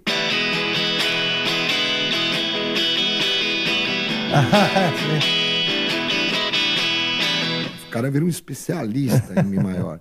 Eu acho que tem. Você tinha seu amigo Miseiro e ele era o Mi maiorzeiro. Mi maiorzeiro. Tá no filme lá, o. o, o, como é que é? Might Get da- Loud. Qual? It Might Get Loud. que é- Ah, que tem os três guitarristas? É, que tem o, Sei o Jack o The Ed e o Jimmy é, Page. mas não lembro e desse ele pedaço. fala que ele, pô, aprendi o Mi maior, bicho. E tocando um mês. E depois, aí veio lá. e assim É, foi. É curtir, saca? Não Sim. ficar assim, ah, eu só vou começar se eu tiver esses É. objetivos muito distantes, sabe? Anda daqui aqui. Uma coisa muito louca que me ocorreu agora é a gente pensar uma pessoa que sofreu algum tipo de problema numa perna e vai precisar de dois anos de fisioterapia. Hum, Aí o cara consegue ficar de pé. Quanto vale isso? pois é. Aí o cara consegue se manter de pé. O que, que é conquista pro cara? Aí você pega um exemplo desse, você não sabe fazer. Aí você consegue segurar a palheta. Ponto. Consegui É. digitar um dedo. Ponto. Sim. Consegui fazer não sei o quê. Ponto. E não é uma autovalorização narcísica, né? De, nossa, eu sou fodão. Assim, mas é superações. Superações. Vai vindo, vai vindo, vai vindo. Porque quando vieram as grandes, você já está treinado. Você sabe que você vai ter que dar uma sangradinha. né? Exato. E aí, complementando aquilo que você falou do seu aluno engenheiro, que tem a visão ma- ma- matemática da teoria toda da, da- da construção musical, mas a visão também abstrata. E eu acho que nos dois caminhos você pode se apro- aprofundar. Sim. Então, procurar se aprofundar, que nem ele falou, o Mi maior, você depois que você entendeu a mecânica dele, ou até a construção matemática das tríades, etc., não significa que você tenha se apro- aprofundado na abstração dele. A abstração Isso. seria você tra- trazer significados para aquilo. É. E daí, com esses significados, com essa simbologia que é muito ah, baseada em sons e tal, comunicar coisas com isso. É, se Então, expressar. se aprofundar nisso, se aprofundar na utilização da música, dos elementos musicais, como forma de comunicação, como forma de expressão. Isso é, o mais importante. Vai lá, Tainá. O Daniel Kids SP falou: Qual foi o melhor momento ou mais marcante no palco? Abração do Kid. Olha, cara, acho que o maior. é- é- tem muita coisa, né? Porque cada situação demanda uma importância, né? Mas em termos de, de desafio mesmo, assim, que foi. Assim, um- um- uma coroação foi tocar no Rock in Rio. Que legal. Qual edição foi? Foi no Rock in Rio 3, de 2001. Hum, Inclusive, já tem duas perguntas aqui perguntando exatamente desse momento do Rock in Rio. Ah, Vou então falar já- só é, o nome já aqui. emenda. É, foi o Rafael P. Fiorin e o Caio Maranho. Eles perguntaram qual foi a sensação naquele grande final do Rock in Rio 2001 e queria que o Heraldo cantasse a emoção que foi tocar, contasse a emoção que foi tocar no Rock in Rio com o Traje a Rigor em 2001. É. Ah, duas perguntas semelhantes. Já tá tudo no mesmo pacote. Cara, foi assim. Eu, eu lembro até que me perguntaram uma semana depois, eu dei uma entrevista para Guitar Class. Sim. Fizeram uma matéria legal lá. E o Valmir Tavares, que o? Va- o Valmir É, foi, Valmir. inclusive, foi ele que me entrevistou Ah, nessa legal. ocasião. Uhum. Aí ele perguntou assim, né? Como é que foi, né? Aí eu fiz uma piadinha, né? Lógico que a gente estava tocando o Nada a Declarar. Hum. Eu falei, cara, foi escutar o maior cu do mundo, né? 300 mil pessoas fazendo cu! Assim. E dizem, né, que tinha mais ou menos essa quantidade, assim, entre 250 e Já 300 era, mil. E foi já lá na. é, Naquele espaço. Que é até hoje. Que é até hoje. É, é. legal, cara. E aí, quer dizer, muitas emoções, né? Mas assim, aí me- até me perguntou o que, que eu diria para alguém que fosse tocar no Rock in Rio, o que, que, eu, o que eu, que eu daria de conselho. Eu falei, monta uma banda, toca 10 anos e vai lá. Porque é uma relação de confiança, né? Ah, tá. Uma relação de confiança. Eu olhava para o Roger, beleza, olhava para o Serginho, para o Mingau, que já tinha trocado, ok. Flávio, ok. Eles olham para mim, ok. Estamos seguros. Porque eu tenho que agora só controlar se eu choro ou não. Sim, sim, sim. se eu vou ficar emocionado ou não. Mas ali é, é aí que você fala assim: como eu poderia imaginar que aquela ligação que eu fiz É. lá, no, lá atrás, por causa da Brasil 2000, ia me dar essa coroação de estar no palco mundo do Rock in Rio, tocando para essa galera. Poxa, que legal. Ficava assim, ó. E ainda tem uma coisa que eu falei que foi muito louca, né? Também já dei, já dei isso, ah, já relatei isso, que no final do, do show a gente mostrou a bunda. Ah, cara, eu acho que me lembro disso. A gente foi correndo lá na frente, agradeceu, virou, mostrou a bunda, picou a mula, estamos tudo correndo. E aí? E foi por causa do Flávio que a gente fez isso. O Flávio que deu a ideia. O Flávio falou assim, pô, a gente é uma banda de rock, velho. A gente é famoso, ganhou o disco de ouro, a gente não faz nada de errado. Sim. Vamos mostrar a bunda? Por causa do, né, nada a declarar e tal. Sim. Tranca a porta, vamos conversar isso aqui. A gente ia fazer segredo, né? Não ia falar pra ninguém. E a gente ficou ensaiando. Como é que a gente vai fazer? Ah. no camarim. Aí combinamos, ó, então a gente vai lá na frente, se abraça, faz assim e tal. Aí a gente vira, abaixa as calças e sai correndo pra não tomar nenhuma pedrada que tinha acontecido isso com o Carlinhos Brown de tarde. que ele tomou umas garrafadas lá, né? E aí o Flávio falou, pô, a Cassia mostrou os peitos e a gente não vai fazer nada. A gente é um traje, bicho. Olha a palavra, né? O traje, a gente É. é tudo careta, né? Só que tem um detalhe. Quando eu saí correndo, o outro produtor de viagem me abraça e fala, sabe quem tá assistindo? Quem? O Jimmy Page. Olha. Eu. E ele viu minha bunda. então também teve essa E ele emoção. adorou sua bunda. Eu falei, pô, eu não conheço o Jimmy Page, né? Mas ele conhece a minha Ele bunda. conhece sua bunda, Que cara. merda, né? Muitas emoções aí também, porque a minha esposa estava lá no palco, grávida do Patrick. Meu filho mais velho. Ele fica puto, que ele, mas ele, eu falo, você estava lá, você não pode dizer que você não tá, tá no palco. Legal, que hoje toca, né? Não é o que toca baixo. Não, ele é o que toca batera comigo na Ledness, que é o tributo ao Led. Zeppelin, e Isso, na ia Web Dogs. Ah, legal. né, que é o multicover que a gente Pô, tem. E agora ele tá com uma banda também que tá lançando um disco, uma banda que chama Aimer, uma banda de prog, que vai lançar agora no dia 24, esqueci o nome do, do lugar. É um, é um espaço ali na, na Teodoro Sampaio, mas se procurar The Aimer, é um... Espaço Som, não? É esse. Espaço Som. É, no dia 24. Era o antigo Produção. Né? Era um, é um, um estúdio tradicional de São Isso, Paulo grande isso, e tal. Eles é. fazem muito eventos. É, né? E eles vão estrear o disco novo, quer dizer, o lançamento do disco agora é dia 24. Hum. Então ele tá com essa banda, toca comigo no- na Ledness, né, ele faz a batera, e na Web Dogs, que é uma banda de, de covers corporativos, toque boteco. Ah, E ele tava lá no palco do Rock in Rio, então é muitas emoções. É, muitas, muitas emoções. emoções. é. O André Logaldi falou aqui: Chrome e Quadrivium mereciam um, um Grammy de percepção musical? Não acham? Nossa, gente, peraí. André Logaldi, Chrome e Quadrivium mereciam um Grammy de percepção musical? Olha, eu acho que merecia um, um- um grande prêmio de muita paciência. de resiliência, né? É, porque você imagina assim, a Marisa mesmo falou, vocês são referência de vocês mesmos. É. Não dá para você falar, copia aquele cara ali, que é mais fácil, né? Pega aquele modelo e segue. Não, vocês estão criando um modelo. Isso é legal, mas olha o tamanho da responsa. Sim. Entendeu? Então eu acho que a gente é meio débil mental mesmo, assim, de topar umas coisas desse.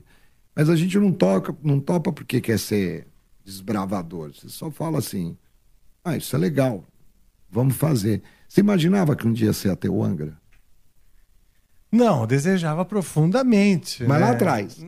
É, não. Você podia projetar que todo esse caminho, todas essas pessoas. Até ouvi a entrevista com, com o Regis, eu achei muito engraçado. É, a gente era uma boy band de metal espadinha.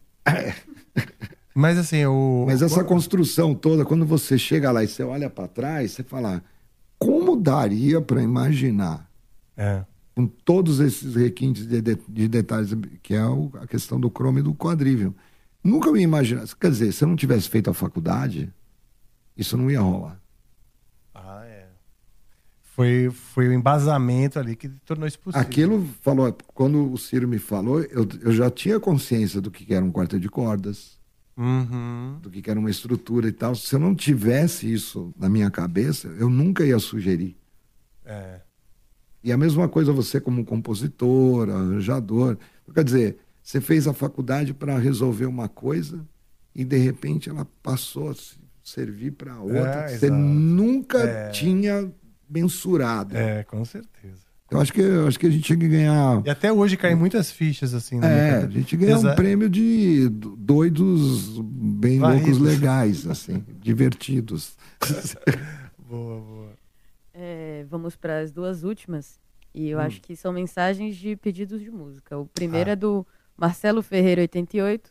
Falou Demi Destroyer? Interrogação. E o Thiago Marzol falou Waltz for Luxemburgo versão heavy metal. Rola? Puta, eu nem sei que músicas são essas. Vamos lá, fala a primeira aí que a gente vai ter A que primeira dar é uma pesquisa. Demi Destroyer. Damned, Destroyed. Eu não sei, ele não falou nem de quem é. Só jogou aqui. E pior que deve ser uma música assim, que isso acontece direto. Cara, é uma música que todo mundo conhece. Eu não. Mas não sabe o nome ou nu- nunca ouviu. Puta, eu dou essa bola É. fora direto. Quando fala, conhece É aquele do ator? Kiss. Nunca ouvi Hã? falar. Acredito que seja do Kiss, segundo o Google. Destroy Damned tem aqui.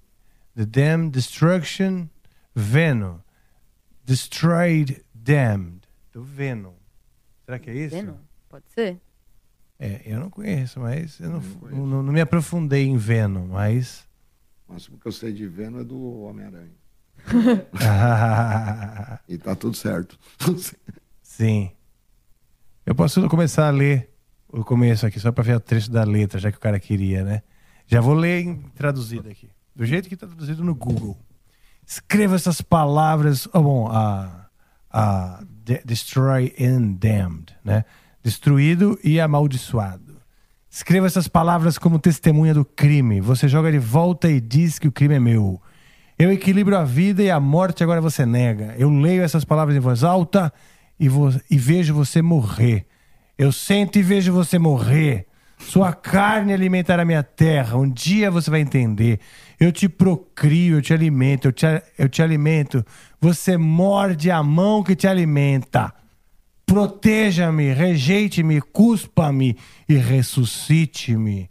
Acredite em mim, me negue, então estupre e crucifique você, destruído e condenado.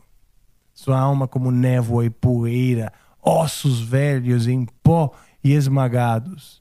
Você me estripa e me fode, me queima e te insulta.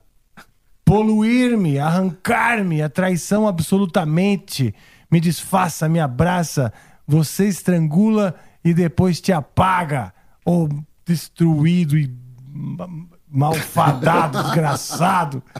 Se você não sabe o que faz, se joga. Você vai perder. Se você é culpado do crime, você vive ou você morre. Eu sento e vejo você morrer. As aranhas do tempo vão desaparecer. Não pode parar a decadência da vida. Eu te elevo, me desonro, a insanidade te substitui. Empale-me, inale-me, seus pulmões começam a falhar. Você me come, me esgota, me sobrecarga sem fim. Você, destruído e condenado. Destruído e condenado. Pensei que você ia falar. E eu te amo. E eu te amo. Não, não sei se é essa que ele queria, mas eu recitei ao menos os poemas. Porque essas letras de death metal, elas são. ah, são muito intensas, né? Porra. Será? Empala-me. Empala-me. Ressuscita-me. Tem sempre ah, um vocabulário mistura o sagrado e o profano. Eu gosto pra caralho. Vai lá. Tá certo. É isso, galera. Quando quiserem pedir uma música, né? Pede com o nome do cantor pra ajudar, né? É, pra Se não ajudar foi, um será. pouquinho. É. E a outra, então, uma foi o Empala-me do, do desgraçado. A do, a do Thiago é Waltz for Luxemburg, versão Ah. heavy metal. Waltz for Luxemburgo, eu acho que é uma música erudita. Ele Caramba. pediu a versão heavy metal. Não, a versão heavy metal seria a gente teria que fazer. É. Waltz for Luxemburgo. Isso é uma. Vamos ver. Aí, eu vou até botar aqui, ó, pra gente ouvir um pouco. Cuidado com o ban aí, Rafael. Você tá com fone? Cuidado com aquele negocinho do ban. Ah, não, mas é que como é uma uma música erudita, às vezes o compositor já morreu faz tanto tempo que não sei. Ah, mas tá pra ouvir daí.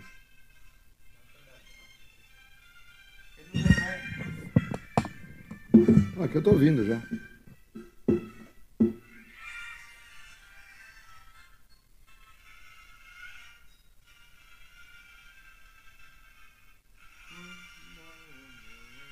A voz.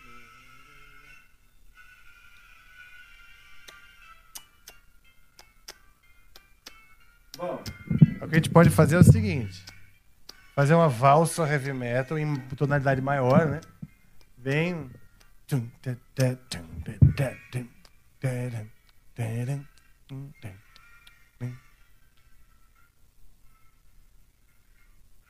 Botei no começo. Só lembrando que essa foi a última mensagem, tá, Rafa? Então encerramos as Então a mensagens. gente vai fazer a valsa para Luxemburgo, que não é o técnico que foi do Corinthians, né? Do Palmeiras.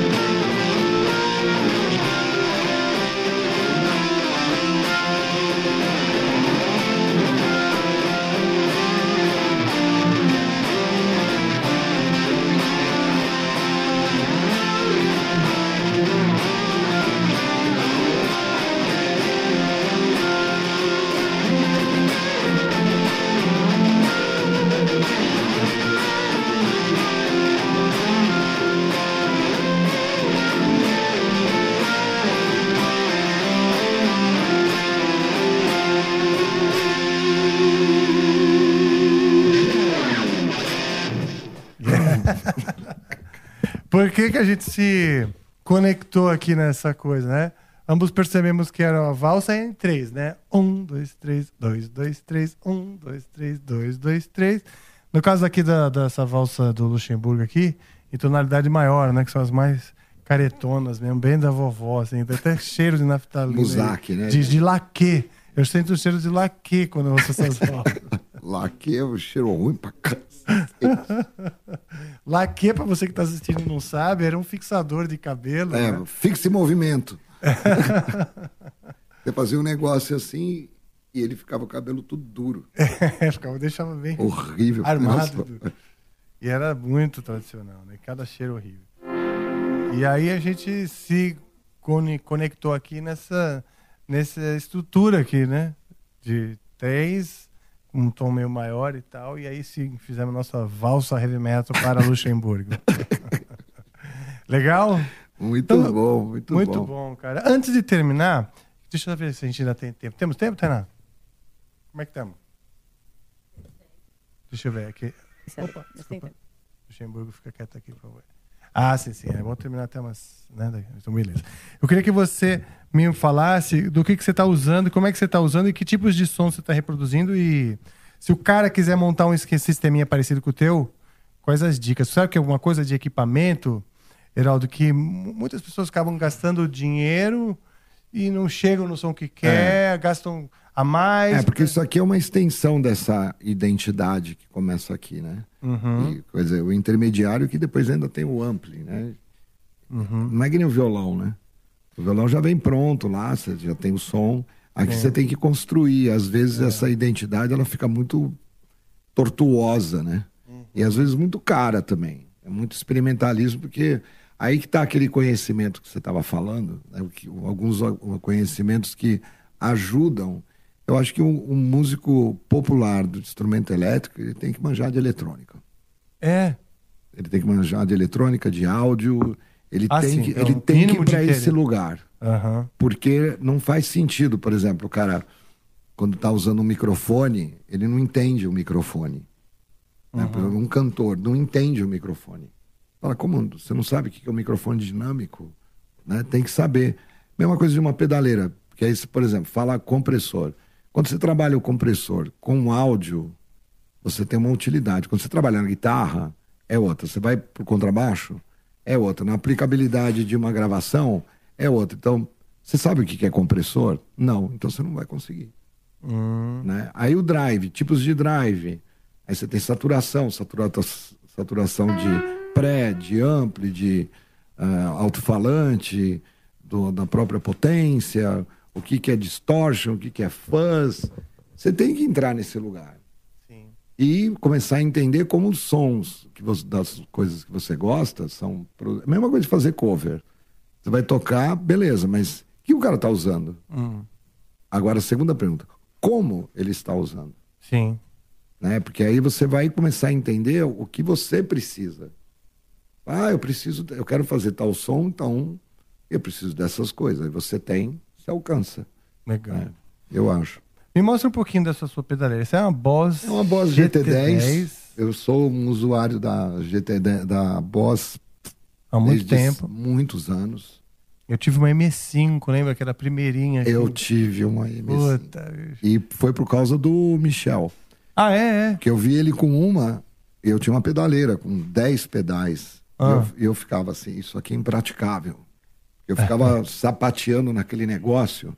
Sim. Eu me irritava muito, o ruído. Ruído, é. Né? A É estabilização de difícil fonte. construir uma pedaleira. Meu, aí quando eu vi a, a M5, eu falei, é isso.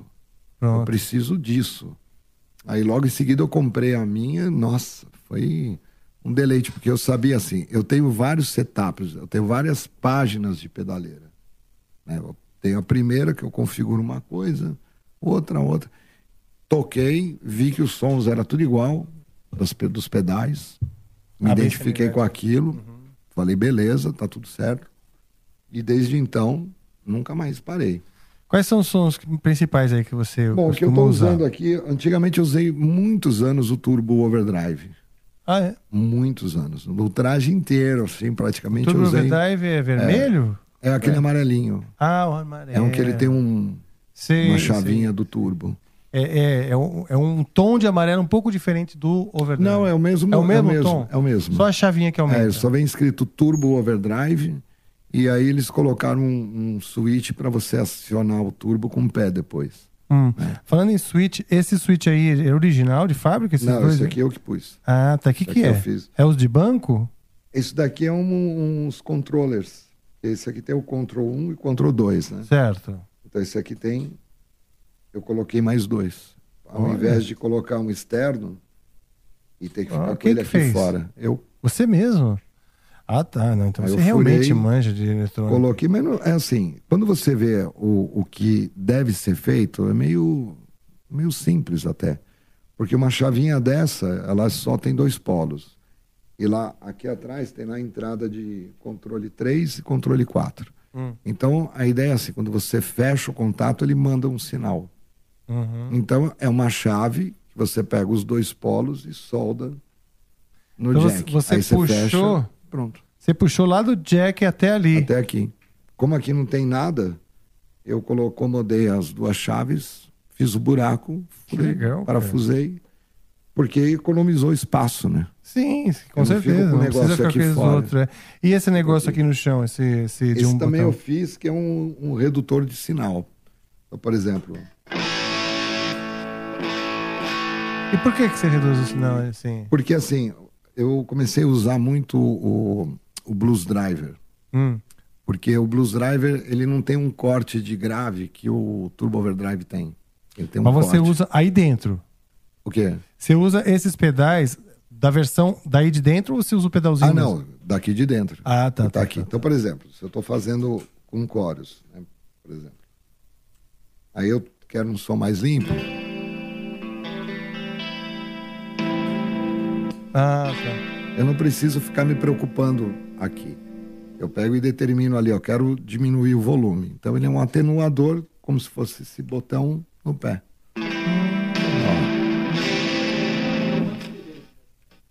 Quanto você quiser. Aqui, ó, que ele fica zerado, né? Ele fica igual. No máximo. Ah, tá. Ele não dá nada, ele tá direto. Ele tira. Ah, legal. Então, para eu não ter que ficar mexendo aqui, ter um timbre limpo, meu timbre limpo é diminuindo o drive. Hum. Aí se eu preciso aumentar, aqui eu tenho um, um 10 dB. Aí eu só trabalho aqui, né? Ó.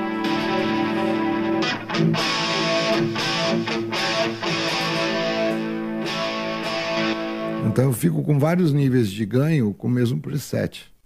Hum. E aí eu só acrescento aqui um chorus, por exemplo. Eu quero uma coisa mais Van Halen, né?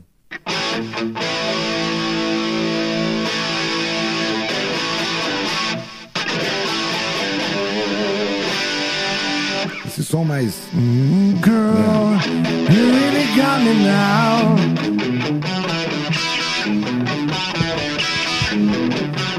Sabe essa aí? Opa! Então vamos. E aí eu comecei a trabalhar mais com esse drive porque ele não tem esse corte de, de grave. Hum. Então quando eu aumento o volume, eu escuto o grave original como se ele tivesse num bypass. Então se eu tiro, ó. E tá com o drive ligado. Então se eu pego, aumento os ganhos. Aí eu tenho um compressor na entrada que é só para dar um Pretty, Como o volume- pretty woman. Como o volume tá baixo lá, eu uso também um- uma sobra de ganho do próprio ampli. Aí faz uma cadeia de. Mas aí que tá, né? Eu entendo, né?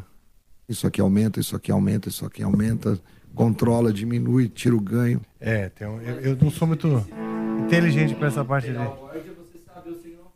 É. É isso aí. Exatamente. Por isso que o meu, meu preset aqui eu só tenho quatro. E eu tô com um repertório de multicover de três horas. Isso é uma coisa importante sobre as, as multipedal. Você compra, ele, ele executa muitas coisas, mas você não pode achar que você vai executar tudo aquilo. Você vai pegar aquele, aquele monte, aquele, aquele acervo Uhum. e moldar para sua necessidade. É. Também. Exato, eu gosto também de deixar. É que nem a- um uma banco. coisa que eu uso bastante, inclusive na Lednes, às vezes a gente não tem. Porque eu uso Teremin, né? Eu tenho um Teremin também, para fazer aquela performance. Aí eu uso aqui um. Deixa eu colocar pra cá. Eu uso o.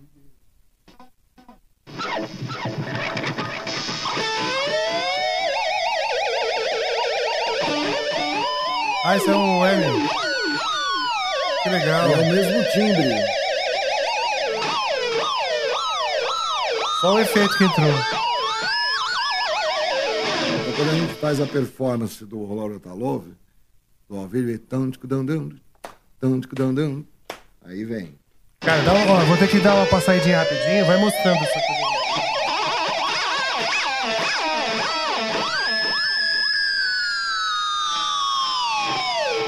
Então, como eu já brinco muito com o Teremin, eu imitar o, o Teremin com isso, né? Eu imitar o Teremin no pé já é natural, né? Então. 70, 70.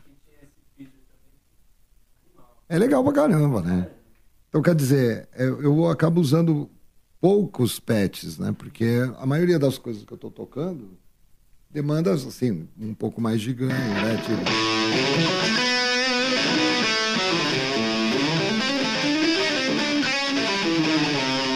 Eu preciso deixar um pouco mais ligado, né? Aí eu ponho o compressor.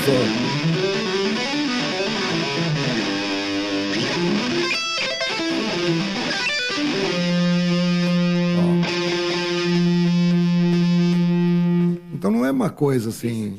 É, é para eu sentir, não é para a pessoa escutar. É porque eu aumento a margem de sustain. Sim.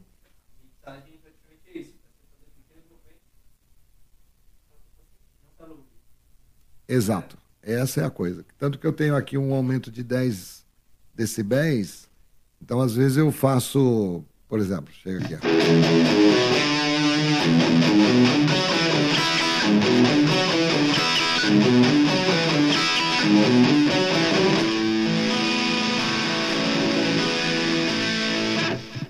Tenho um, um- um lance, não é de mixar, é de controlar a pancada, né?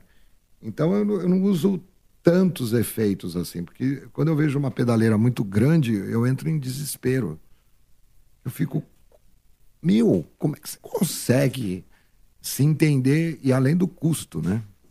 Que é aquilo que eu estava falando, por exemplo, de economia. Quanto que você ganha, quanto que você gasta? Quanto que você investe, quanto que retorna? Não é uma questão assim de não pode. Não, você pode. Mas- assim, pô, você tem uma guitarra de 40 pau. Não é que não vale. A pergunta é assim, você precisa? É, não, mas se eu não tiver, aí tem as. o- Né, que a gente tem um monte de problema psíquico dessa história, né? Sociológico que não tem fim.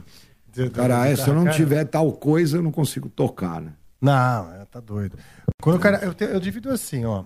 Quando o cara vai comprar ou gastar com equipamento, eu falo, olha, o equipamento vai ter quatro utilidades básicas, né? Primeiro você estudar, você precisa de algo para você estudar.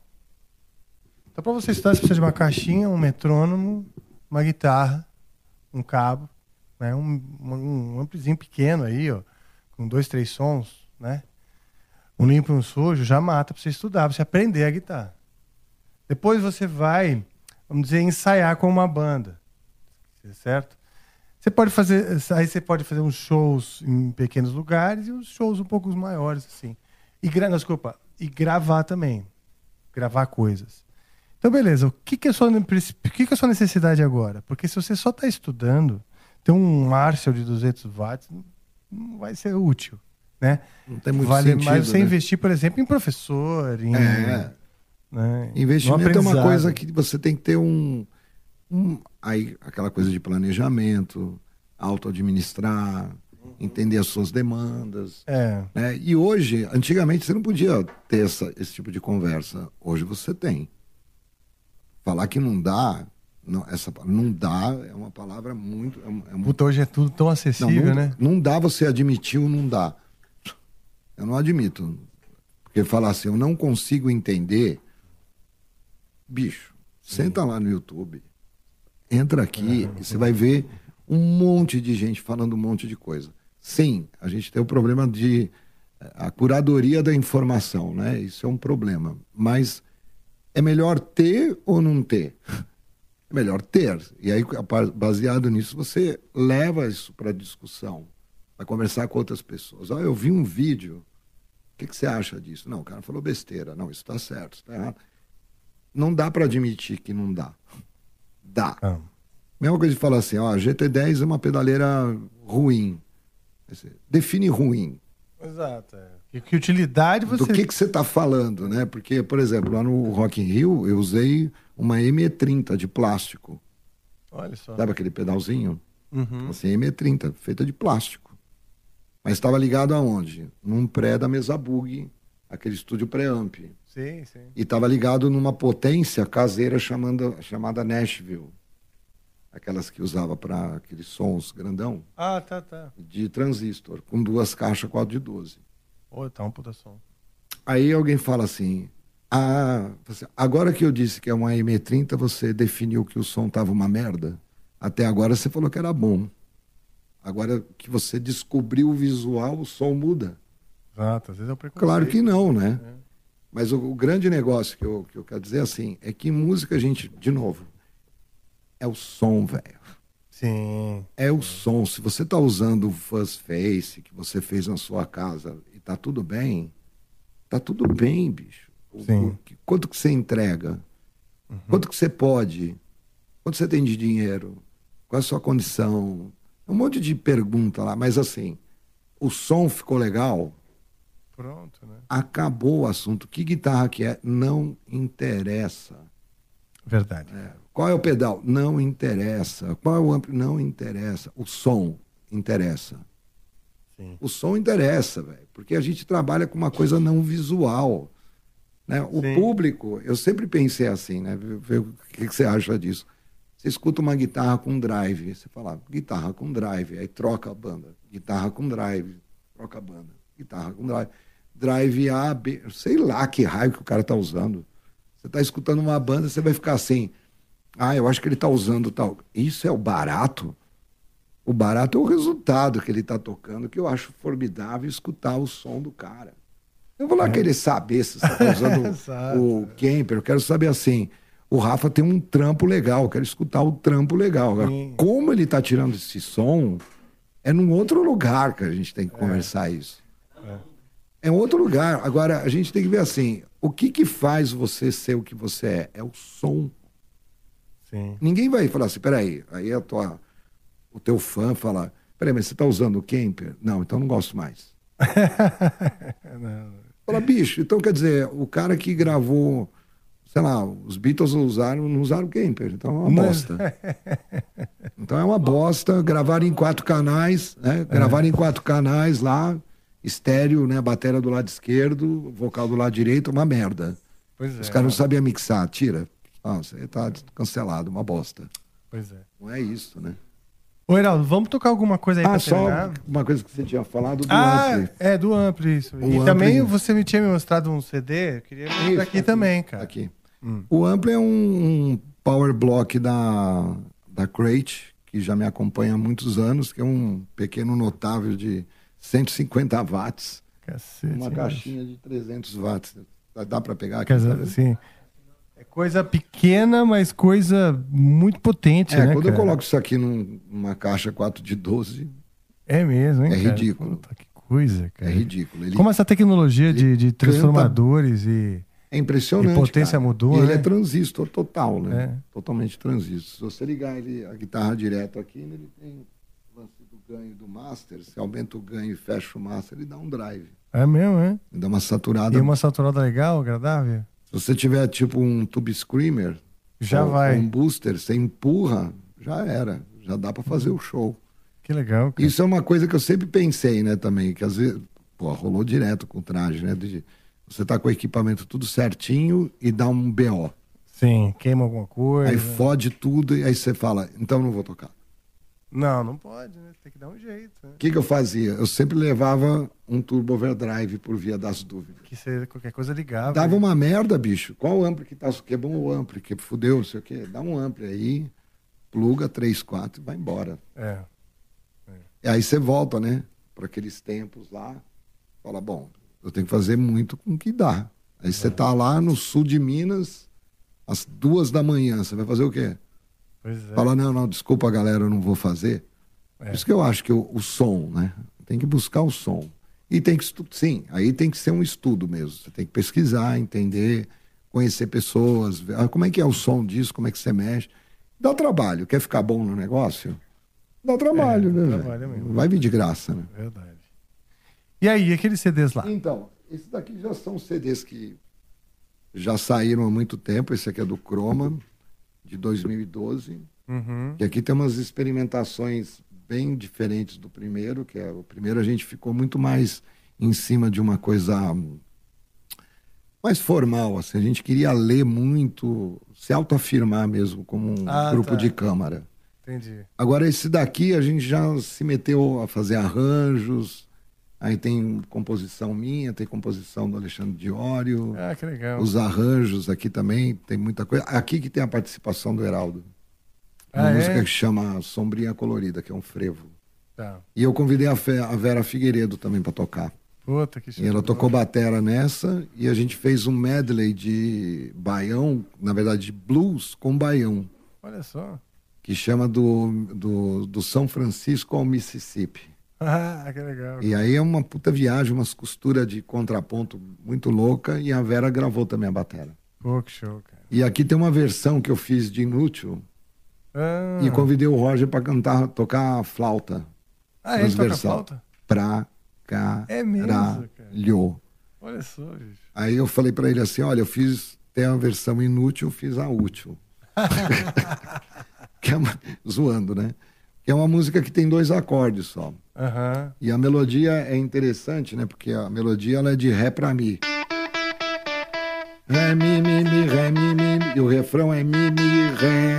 É. Aí, ao contrário, vira o refrão. E a, É minimalista a estrutura. é, e ela só mi menor, sol. A gente não quer ver Só fica duro, né? E de uma certa forma tá tudo em sol, né? Porque o Mi menor é relativo de sol. Então na prática é, é um Sim, desdobrado. Como função harmônica, quer dizer, quer dizer. É, é mínimo, mínimo, mesmo. mínimo pra cacete, né? Aí nessa versão eu inflacionei o campo harmônico, né? Ah, tá, você botou outras funções. É, coloquei outros acordes, fui pra, pra modulações. Olha, que legal. Mudei, mudei assim, a estética dela, o significado dela perdeu completamente. Mas isso tá lá. Tá. Tá igualzinho. Aí tem um improviso que eu pedi pro Roger fazer com flauta. Pô, Aí ficou, a cara ficou bonito pra cacete. Ele falou, nossa, bicho, essa é a versão mais bonita de inútil que eu tenho. Porque ela ficou hum, lírica, né? Ela não ficou lírica no sentido clássica, né? Tá. Mas ela ficou sofisticada, assim. Uma inutilidade cósmica, assim, filosofal, assim, intelectual. É um ócio criativo de Nietzsche. E aqui que tá, né, esse trabalho, né, que eu tô te dando. Ô, um do- cara, obrigado. é um dos últimos que, que restaram. E esse outro aqui, que é o Syntax, que a gente nomeou, eu e o Flávio, né, o Flávio Suete. Isso aqui é um trabalho de, de honra pessoal, né, que a gente fez. Tá. A gente começou a fazer, até comentei com você, em 93, trocando arquivos via modem, Uhum. né, de, de- pelo telefone. E aí a gente ele mandava um pedacinho, eu compunha um negócio, mandava para ele e fazendo tudo MIDI. Aí a gente tentou gravar num estúdio, aí tinha problema de horário, a gente não conseguiu. Aí depois eu montei o meu estúdio, fiz uma reforma grande, fui lá e gravou batera. Aí depois eu fui gravando guitarra. Bom, resumo da ópera. A gente começou em 93 e terminou em 2014. Nossa, bicho. E aí virou 20 esse anos. trabalho. E aí a Mais gente deu o 20 anos. nome 14.400 em homenagem ao modem, que era a Ah! velocidade que tinha. Olha só, que legal. Era o modem 14.400. Tipo, megahertz, sei lá. Não, era a velocidade de transmissão. Ah, Então, antigamente o, o modem era 2.400. Depois foi para acho que foi para não lembro. Aí depois a- o do- 14.400 era uma velocidade estúpida. ah. E era onde que a gente já estava trocando mais arquivos. Que bom. Por Vocês vez. evoluíram a isso, né? Quando a gente fazia em 2.400, bicho, um arquivo Então é de todo 50k. instrumental. Oi? E esse é todo instrumental. Esse é todo instrumental. E a Hum. gente, aí quem mixou foi o Paulo Anhaia. Ah, que show. cara. É, que, ele, Que show. que a gente não aguentava mais, imagina? Escutar isso aqui de É, 93. E pra mixagem não ia dar. O Flávio, eu lembro até hoje, em 2013 ele me ligou, 13, ele falou, Heraldo, vamos terminar essa merda, pelo amor de Deus, eu vamos. Ele, eu falei, mas o que, que te apeteceu? Você tô com medo de ficar póstumo. né? Vamos fazer logo, porque a gente lança e fala, tá, acabamos. Existe, tá aí. feito, né? Que bom, cara. Tô querendo. Ainda tá nesse formato do CD. Esses dois estão no, no, no Spotify também, não? O segundo eu não consegui colocar, É, Né? O primeiro a gente não tem mais, porque um cara, um americano, registrou o nome Syn- Syntax. É e foi lá e derrubou a gente, falou: não quero que vocês. E ele conseguiu isso no Spotify e tirou a gente da jogada. Que bosta. Mas o, o disco do, do Chroma tem no SoundCloud. Ah. é soundcloud.com barra Quarteto Chroma, tem os dois álbuns lá. Pronto. E legal tem até demais. uns extras lá. Agora o do, do Syntax a gente tá tentando, porque a gente, talvez, até, pra você ter uma ideia, o Flávio tentou argumentar com o cara, falar, o cara, não, não, não, não vou mudar tal. Então teria que mudar o nome para poder entrar de volta no, no Spotify. Inclusive, Veraldo, se você quiser divulgar suas redes sociais. Ah, eu quero sim. Seu contato. pode Legal. Né, então eu tenho. Eu não sou muito difícil de encontrar, né? No, no Instagram, é instagram.com.br Heraldo Parman, também tem isso no YouTube, no Facebook também e no TikTok, né? Quem quiser saber de programas de aula. Eu já dou aula online desde 2005. É mesmo, né? É, então, quando entrou a coisa da pandemia, eu já estava muito É, que bom. muito habituado com isso, porque muitos amigos meus, não, quando eu falava que eu dava aula, o cara falava, ah, mas será que funciona? E é uma coisa também que tem a ver com técnica, né? Você tem que ter um. É uma outra abordagem, né? Porque a gente tem a coisa do presencial muito sinestésico, né? Então, por exemplo, alguém que está começando do zero, eu acho um pouco mais complicado dar aula à distância. Agora, uma aula orientada para quem já tem essa coisa Já sabe pegar. no já sabe instrumento. pegar a orientação, ela fica melhor. Agora tem gente que você precisa pegar na mão mesmo. Você tem que mexer e colocar, ó, posiciona assim. né? E eu tenho muito essa coisa de, de trabalhar muita ergonomia, né? De Hum. posicionamento, como. Porque tem essa coisa. Tem gente que pega errado não consegue tocar. Você muda a posição, consegue. Hum. né? Porque eu tenho o instrumento de corda como um instrumento muito difícil de tocar. Eu não acho um instrumento. Eu também acho bem difícil. Eu acho que essa coisa, assim, essa relação de posicionamento aqui, era um posicionamento muito estranho. né? Aqui é óbvio. Né? Um piano, a batera. Hum. Agora, dedo, apoio de polegar. Você não consegue fazer música muito rápido. né? Ela demora para acontecer. Então, a ergonomia cobra. Né? Nem a coisa de você colocar o o violão aqui, você tem uma postura que faz todo sentido de ser assim. Tá. Você colocar o polegar aqui, você não consegue tocar. É. Agora, se você fizer isso aqui, ó, você pega a postura do, do violão é, erudito e vai colocar assim, olha o que acontece. É, o, o pulso então, torce. o que está errado aqui, né, dá certo lá. O que está errado lá, dá certo aqui. aqui, por exemplo, se você não tocar com o polegar aqui, não vai dar certo. E a mudança do polegar muda a relação do punho. Sim. Então eu, eu tenho um, um trabalho assim de da aula, né, de não só da questão técnica, mecânica, mas muito voltado para esse essa questão da saúde Uhum. Corporal, de escuta. Tem uma, um fator de musicalização constante, né? E de- até de formalização, de entender que a teoria não é uma coisa teórica que não tem prática. Que também tem isso também, né? O cara acha que teoria é uma coisa que não, não é prático. É, não, não, não vê a relação, né? E eu falo muito assim, que em música é absolutamente assim. A teoria é a descrição da prática. Sim. Se você, aí que tá, se você não tem a vivência dessa prática, a teoria não faz sentido. Verdade, Então quem precisar de, de aulas, eu dou aula de guitarra, de batera, também até o intermediário, e de contrabaixo também, procura que a gente faz um bem bolado aí. Online ou presencial também. E Heraldo Parman, lembrando que tem dois As no começo, que é Dois Parman. As e dois N's no final, né? E dois N's, isso É, aí. Heraldo que é austríaco. Parman. Dois N's, isso aí, cara. E também tem meu- meus trabalhos né, que eu estou realizando ultima, é, ultimamente, não, já faz tempo. Né? O próprio Croma, agora nesse mês de setembro, a gente está comemorando 23 anos já. Sim. Porra, que, que tempo, não, hein, bicho? É muito, a gente estava falando essa coisa de tempo, né, é, fica absolutamente relativo, né? Porque a gente está aí, né? A gente vai fazendo as coisas, quando você olha, você fala, como é que passou? Eu não vi. É, bicho. É Né? verdade. E aí o, o Croma teve uma alteração na formação, né? Graças a Deus saíram o, o Igor, o Igor De Bruin e o Espiga, que são meus amigos, irmãos, por questões de demanda também, de muito tempo e as pessoas mudam. E eles se retiraram, mas continuam meus amigos, graças a Deus. Que bom.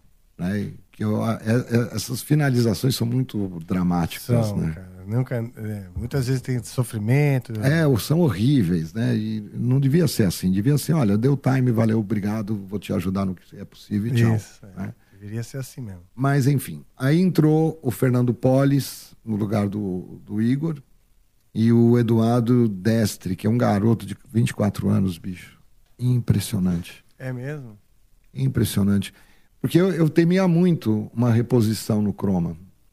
Porque, vamos, vamos usar até um termo estranho, né? É uma mão de obra muito específica. Verdade. Você precisa ter um, um uns pré-requisitos meio esquisito. É. Por exemplo, você tem que ter um, um certo conhecimento de música clássica, de música formal. Você tem que ter uma diversidade de consciência rítmica. Você tem que ter uma, uma condição de troca de, de técnica muito rápida. Uma leitura, não à primeira vista, mas. Então, é, é muitos pré-requisitos. É, você seria um bom candidato. Viu? É? É. Porque essa é uma questão de visão sonora, né? Não é uma questão Sim. só de habilidade, né? E tem muito cara que toca bem, mas na hora que você fala, sabe como é que soa um barroco? O cara, hã? Ah, tá. O cara não faz ideia. Né? Dessa coisa, dessas pronúncias todas, né? Tá. E aí, olha, a gente precisa de fazer um baião, mas tem que ser um baião mais assim. Você já escutou isso? Hum, hum. Entendeu? né? Então, e esse menino de 24 anos, o cara tem essas coisas. Ele Ah, toca, inclusive, bom, ele toca musicais, lendo. Ah, que bom. Então eu acho que de uns anos pra cá, assim, tem uma geração que ela ficou pronta e a gente não, não tá vendo. É. E aí quando eu descobri esse cara, eu fiquei assim, quando eu sentei, ele falou 23, agora ele tá com 24, né? Que ele entrou faz quatro meses atrás. Impressionante. assim, uma maturidade musical. E eu tô vendo muita gente assim. É que tá, eles estão meio escondidos por aí. Ah, é verdade. Mas tem muita gente. Mas tem muita gente que tá gente com nova nível chegando, musical muito talentosa, foda, bicho. excepcional. É. E aí a gente tem, agora tá um, um processo, né, de porque também teve a pandemia, né, atrapalhou muita coisa. E a gente está renovando o repertório. O Alexandre Deório está voltando da Índia. Ele foi dar aula na Índia, numa faculdade que tem lá. E agora ele está voltando e a gente vai pegar agora o, o processo todo de repertório de novo, que a gente já tem, e já preparar música nova. A gente já gravou, por exemplo, dois, duas peças de Bach, né, o prelúdio, e, e fuga número um do Cravo Bem Temperado de Bach pelos 300 anos que está comemorando esse primeiro livro do Bach. E esse ano, né, que tá comemorando. É, e a gente tem que lançar, logo que o Ale chegar, a gente já, já tá gravado, já. Ele- a gente conseguiu gravar antes dele viajar. Agora, no retorno, a gente vai fazer uma produção de lançamento. Então, Ah, legal. tá no caminho. E eu tenho a Lednes, que é um tributo ao Led Zeppelin, que nesse mês está completando 19 anos agora. A Legnex que tem o seu filho. É. Não é o Patrick. É o Patrick. O Patrick tá o Patrick é o Batera. E a gente, esse ano, também teve a felicidade de tocar com a Orquestra Sinfônica lá de Santo André. Pô, que show de bola, cara. uns arranjos, assim, meu, foi. Por isso que eu falei, né? O que foi uma coisa de emoção, né? O Rock in Rio foi uma emoção. Essa, tocar com uma orquestra, bicho, imagina assim, uma puta orquestra. É mesmo. Foi, meu, foi muito foda. E era Led Zeppelin ou outro? Só LED. Só LED. Só LED. Você imagina se escutar o My Love, escutar o. os cellos ali. Você fala. E uma- um amigo meu falou assim uma coisa que eu fiquei pensando. Ele falou: Você imagina que o Led Zeppelin jamais Fez isso. fez isso? É. E aí você tava lá com a tua banda Led Zeppelin vivendo uma coisa que o Led Zeppelin jamais terá É, vivido. Eu falei, cacete, eu nunca tinha pensado numa verdade. coisa dessa, né? Porque a, a Lednes é uma banda de fã para fã. Não é uma coisa assim que a gente faz. A gente faz porque é legal, entendeu? Porque a gente gosta do som, aí gosta de ver o.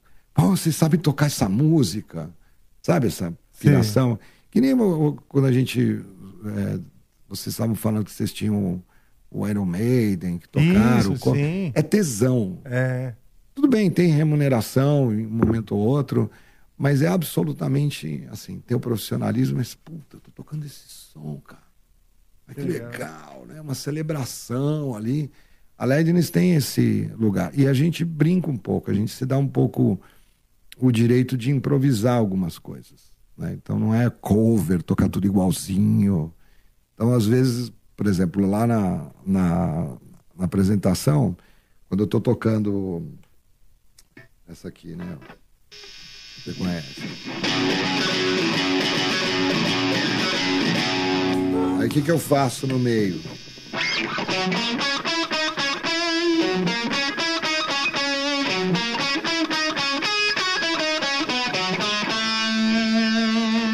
Então, tum.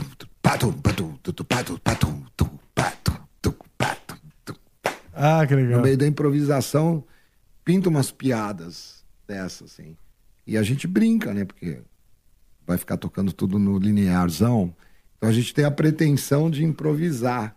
Então, o, o antigo Batera, ele falava, o Fred Barion, ele falava assim: a Lednes é minha banda de som próprio.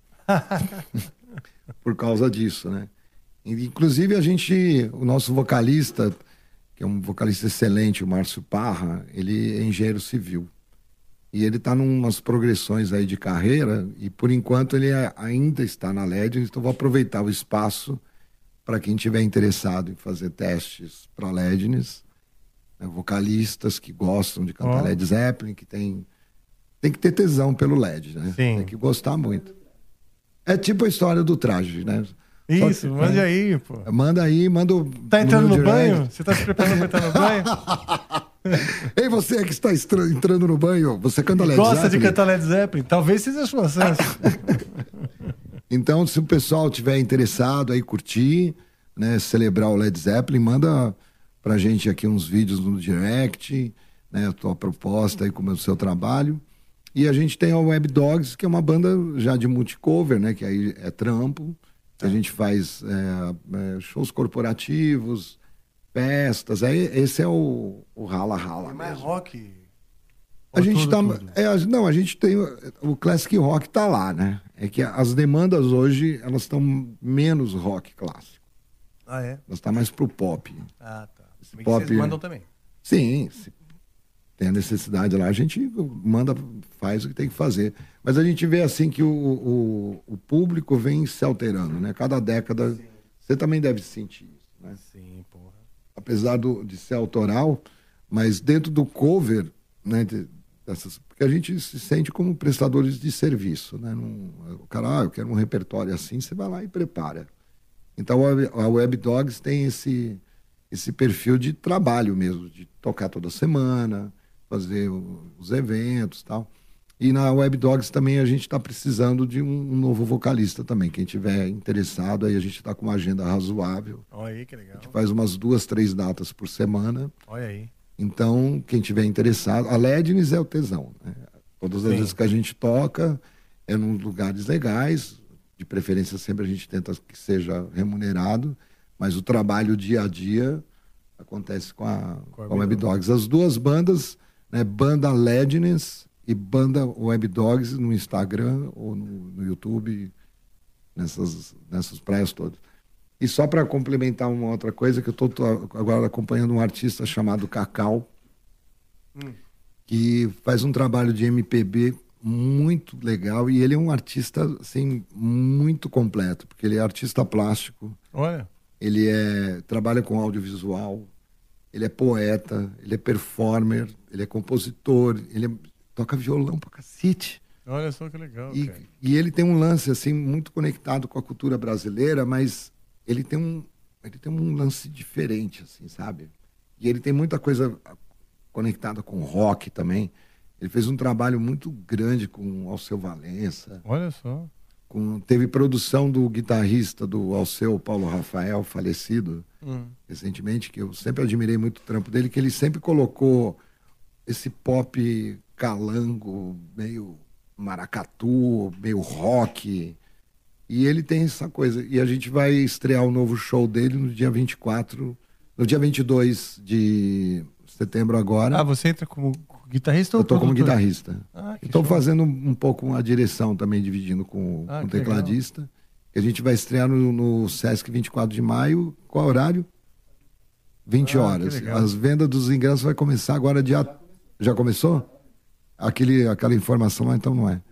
Então, pessoal que tiver afim de conhecer esse trabalho, é uma banda legal. Que dia é o show? Vai ser dia 22 de setembro, Ah, uma então quinta-feira. você entra antes disso aqui, o episódio. Legal. Legal. E é isso, né? E eu tô também com outros trabalhos, né, que, que vão pipocando, né? Eu tô começando a paquerar uma ideia de, de um trabalho solo, que eu nunca Olha fiz só, também. Legal. Mas eu acho que antes que fique Já é hora, póstumo, né? já é fique hora. póstumo, é. né? E tem o documentário do Croma, que a gente também tá, Ah, legal. tá preparando aí. história. Né, que por em função da pandemia, uma série de coisas, a gente deu uma estacionada, mas o Croma merece esse, esse lançamento aí que a gente está pleiteando aí. Muito e é bom. isso, né? E dando aula pra caramba, né? A educação virou parte da minha. Eu, eu falo até que a minha vida hoje é uma trindade, né? Da produção musical, a educação e performance. Que bom. É esse- Completo. É- é- eu tudo, qualquer um desses três, eu estou feliz. Que bom, cara. É muito legal. Que muito legal, eu gosto mesmo. E é Bom, isso. Eu vou dar um recado aqui rapidinho. A gente está na luta aqui para reconstruir a favela do Morro do Piolho, que é aqui perto, aqui na Água Espraiada, em São Paulo, que, te, que teve uma área, já, já passou por cinco incêndios, tá? Então é uma área onde as pessoas agora estão desabrigadas. São 40. Não, são 128 famílias, na verdade, que estão desabrigadas. E a gente, é que na verdade essa campanha veio do Ferrez, né? Lá do, do, do, do Flow também. E já conseguiram, já conseguiram levantar sete casas. As casas elas custam 3 mil reais para levantar essas casas, caras já conseguiram levantar. Mas ainda faltam. É, bom, já conseguiram distribuir para 48 famílias 900 reais né, para cada uma dessas 48. Mas falta ainda alimentar 128 famílias e doar 170 cestas básicas e levantar as outras casas para todo mundo que está agora desabrigado nesse frio aí do inferno e nas condições que acaba levando a família quando você está na rua, né? Você começa a desesperar e começa a, a perder a esperança, né? Bom, basicamente é a mesma coisa. Então eu vou deixar aí no- na, na- na descrição desse vídeo de hoje os dados do Banco Itaú para quem quiser fazer. É uma associação educacio- educacional e assistencial Interferência chama. É uma associação e eu vou deixar aí a chave do o CNPJ e o Pix para vocês, quem se sensibilizar, poder doar qualquer quantia para eles ajudarem essas famílias aí que estão na rua depois desses incêndios, tá certo? E Heraldo, muito obrigado, cara. Obrigado aí Poxa. pela, pela sua presença. Agradeço demais, pelas porque suas informações todas. eu gosto muito assim da, da postura que você tem, principalmente essa. Eu vejo assim que você tem uma preocupação muito super legítima da questão da educação. Sim. Eu vejo você trazendo Sim. sempre essa conversa. Sempre que eu posso, sempre É. que eu posso. Eu acho que Porque- isso é uma coisa muito importante, muito, muito apropriada, né? E essa preocupação é fala- muito séria, muito Todo séria. mundo fala, ah, o Brasil, que falta educação. Sim, então vamos lá, o que, que tem que começar a fazer, né? É todo mundo, né? É, cada um arregaça a manga e... E nós, né, você né, e todo mundo que dá aula de música, a gente tem que ajudar. Começando mesmo que seja com as aulas particulares mesmo. Sim. É você mostrando que existe outra forma de, de ensinar e outra forma de aprender. Sim. E uma coisa que eu sempre discuti, discuti no bom sentido, né? Sempre teve aula de dar aula, né? Mas nunca teve aula de aprender, né? É verdade. é. E deveria. Deveria. Eu acho que deveria, né? E nessa- né, é, eu acho que esse trabalho que você faz aqui, para todo mundo que vê, fala assim, mas espera aí, né? Eu nunca tinha pensado nisso. né? Eu vejo sempre que você tem essa oportunidade e os entrevistados também se conectam com isso, porque é um assunto bacana de levantar, falar, você não acha que esse negócio está errado? Ou você não acha que esse negócio está desgastado? Você não acha que isso É. tem que ser mudado, mas tem que começar a mudar no indivíduo? É, a visão, né? Eu acho isso perspectiva. é uma coisa muito legal. E a outra coisa que eu te para- parabenizo também é a coisa histórica, né? Você marca a história dessas pessoas que tiveram altas interferências né? na, na- na cultura brasileira mesmo. E isso é uma coisa muito séria também. Como assim? Você diz no- quando a gente. Quando a gente é, Quando você entrevista as pessoas Ah, aqui, é que, pô, você pegou o Jorge Vecilo, Sim. o próprio Lobão, né, o Eloy. Pô, são, É, são pessoas que. Que nem o Patrick. O Patrick é pirado no Eloy. Adoro o Eloy. O Eloy fica assim, nossa, o cara é demais. Eu também gosto também do é Bruno Valverde. Valverde. São dois caras assim que alcançam um status, mas não porque eles são gente boa, né? Tudo vamos pagar, né? Entendeu? E a mesma coisa você, eu e outros tantos que alcançaram determinadas coisas. Você, olha, isso aqui é muito trabalho, tem muita história, né? Sim. E as pessoas desmistificarem esse imediatismo também. Sim. né? Eu acho que o Exato. seu programa fala muito disso, né? É, e mostrar que a música não é só. Assim, é um universo maior do que pro- provavelmente tanto os músicos aspirantes quanto os, quem só gosta de música, né? É, é um universo muito maior Muito. né, do que a pessoa normalmente imagina. Historicamente já é muito maior, não É. dá nem para contar tudo. Então a gente amplia, amplifica mesmo É. a visão que as pessoas têm do universo musical. Isso aí é, é o que é nossa, uma das nossas E missões. tá dando certo, viu? Tá, né? Tá dando certo, porque muita gente. Você viu lá. Você Ah, viu, que não sei o quê? É conversa de. Entendeu? De amigos, assim, tá tomando. Boca boca. É, no intervalo que a gente tá tocando. Você viu essa semana? Ah, que legal, cara. Por isso que eu falei do negócio do Jô, que eu acho que tá entrando um pouco nessa cultura. Muita gente lá, o pessoal da pós-graduação, da outra turma, eu fui lá e postei. Ah, eu sempre tô escutando. Ah, que legal. Ah, eu cara. vou ver. Que Putz, de que legal que você foi, tá indo lá, é mesmo. Pô, tô acompanhando, eu gosto de ver. Porque Ah, que tem esse. Acaba virando um hábito, né? Sim, essa Nem que todo é mundo, é, é. no- antes de dormir, né, tem que ver o Jô. Eu acho que isso é. Quer dizer, a gente tem vários, né? Graças a Deus tem espaço para todo mundo. Mas identidade é uma coisa que você está conseguindo, viu? Pô, que bom, cara. Eu acho que você está indo num caminho muito bom. Obrigado, bicho. Então, obrigado pela sua presença. Obrigado Esse mesmo. montão de informação legal que você É coisa trouxe. pra caramba, né? Meu Deus. E, obviamente, também pelos elogios, tá certo? Tamo junto. Agora eu vou chamá-la. Vou chamá-la, vou chamá-la. Estou sentindo chegar, então, essa névoa que vai agora acolher e, e levitar e... Como é que a gente falou? E Ressuscitar e Empalar. a carne, empalar, empalar esse episódio. Vou aqui abrir. Esse aqui é um, esse é um episódio gaveta, então eu até esqueci de abrir a gaveta. Vou colocar você agora, o Heraldo, aqui dentro dessa gaveta, porque essa gaveta vai ser exibida um dia. E essa que a gente chama agora, que invoca, é a entidade que então abraça, põe no colo, estende suas asas e leva num salto a um voo para o infinito cósmico do YouTúbico, kármico. Então acaba aqui esse episódio com ela, com ela, com ela, ela quem? Chama a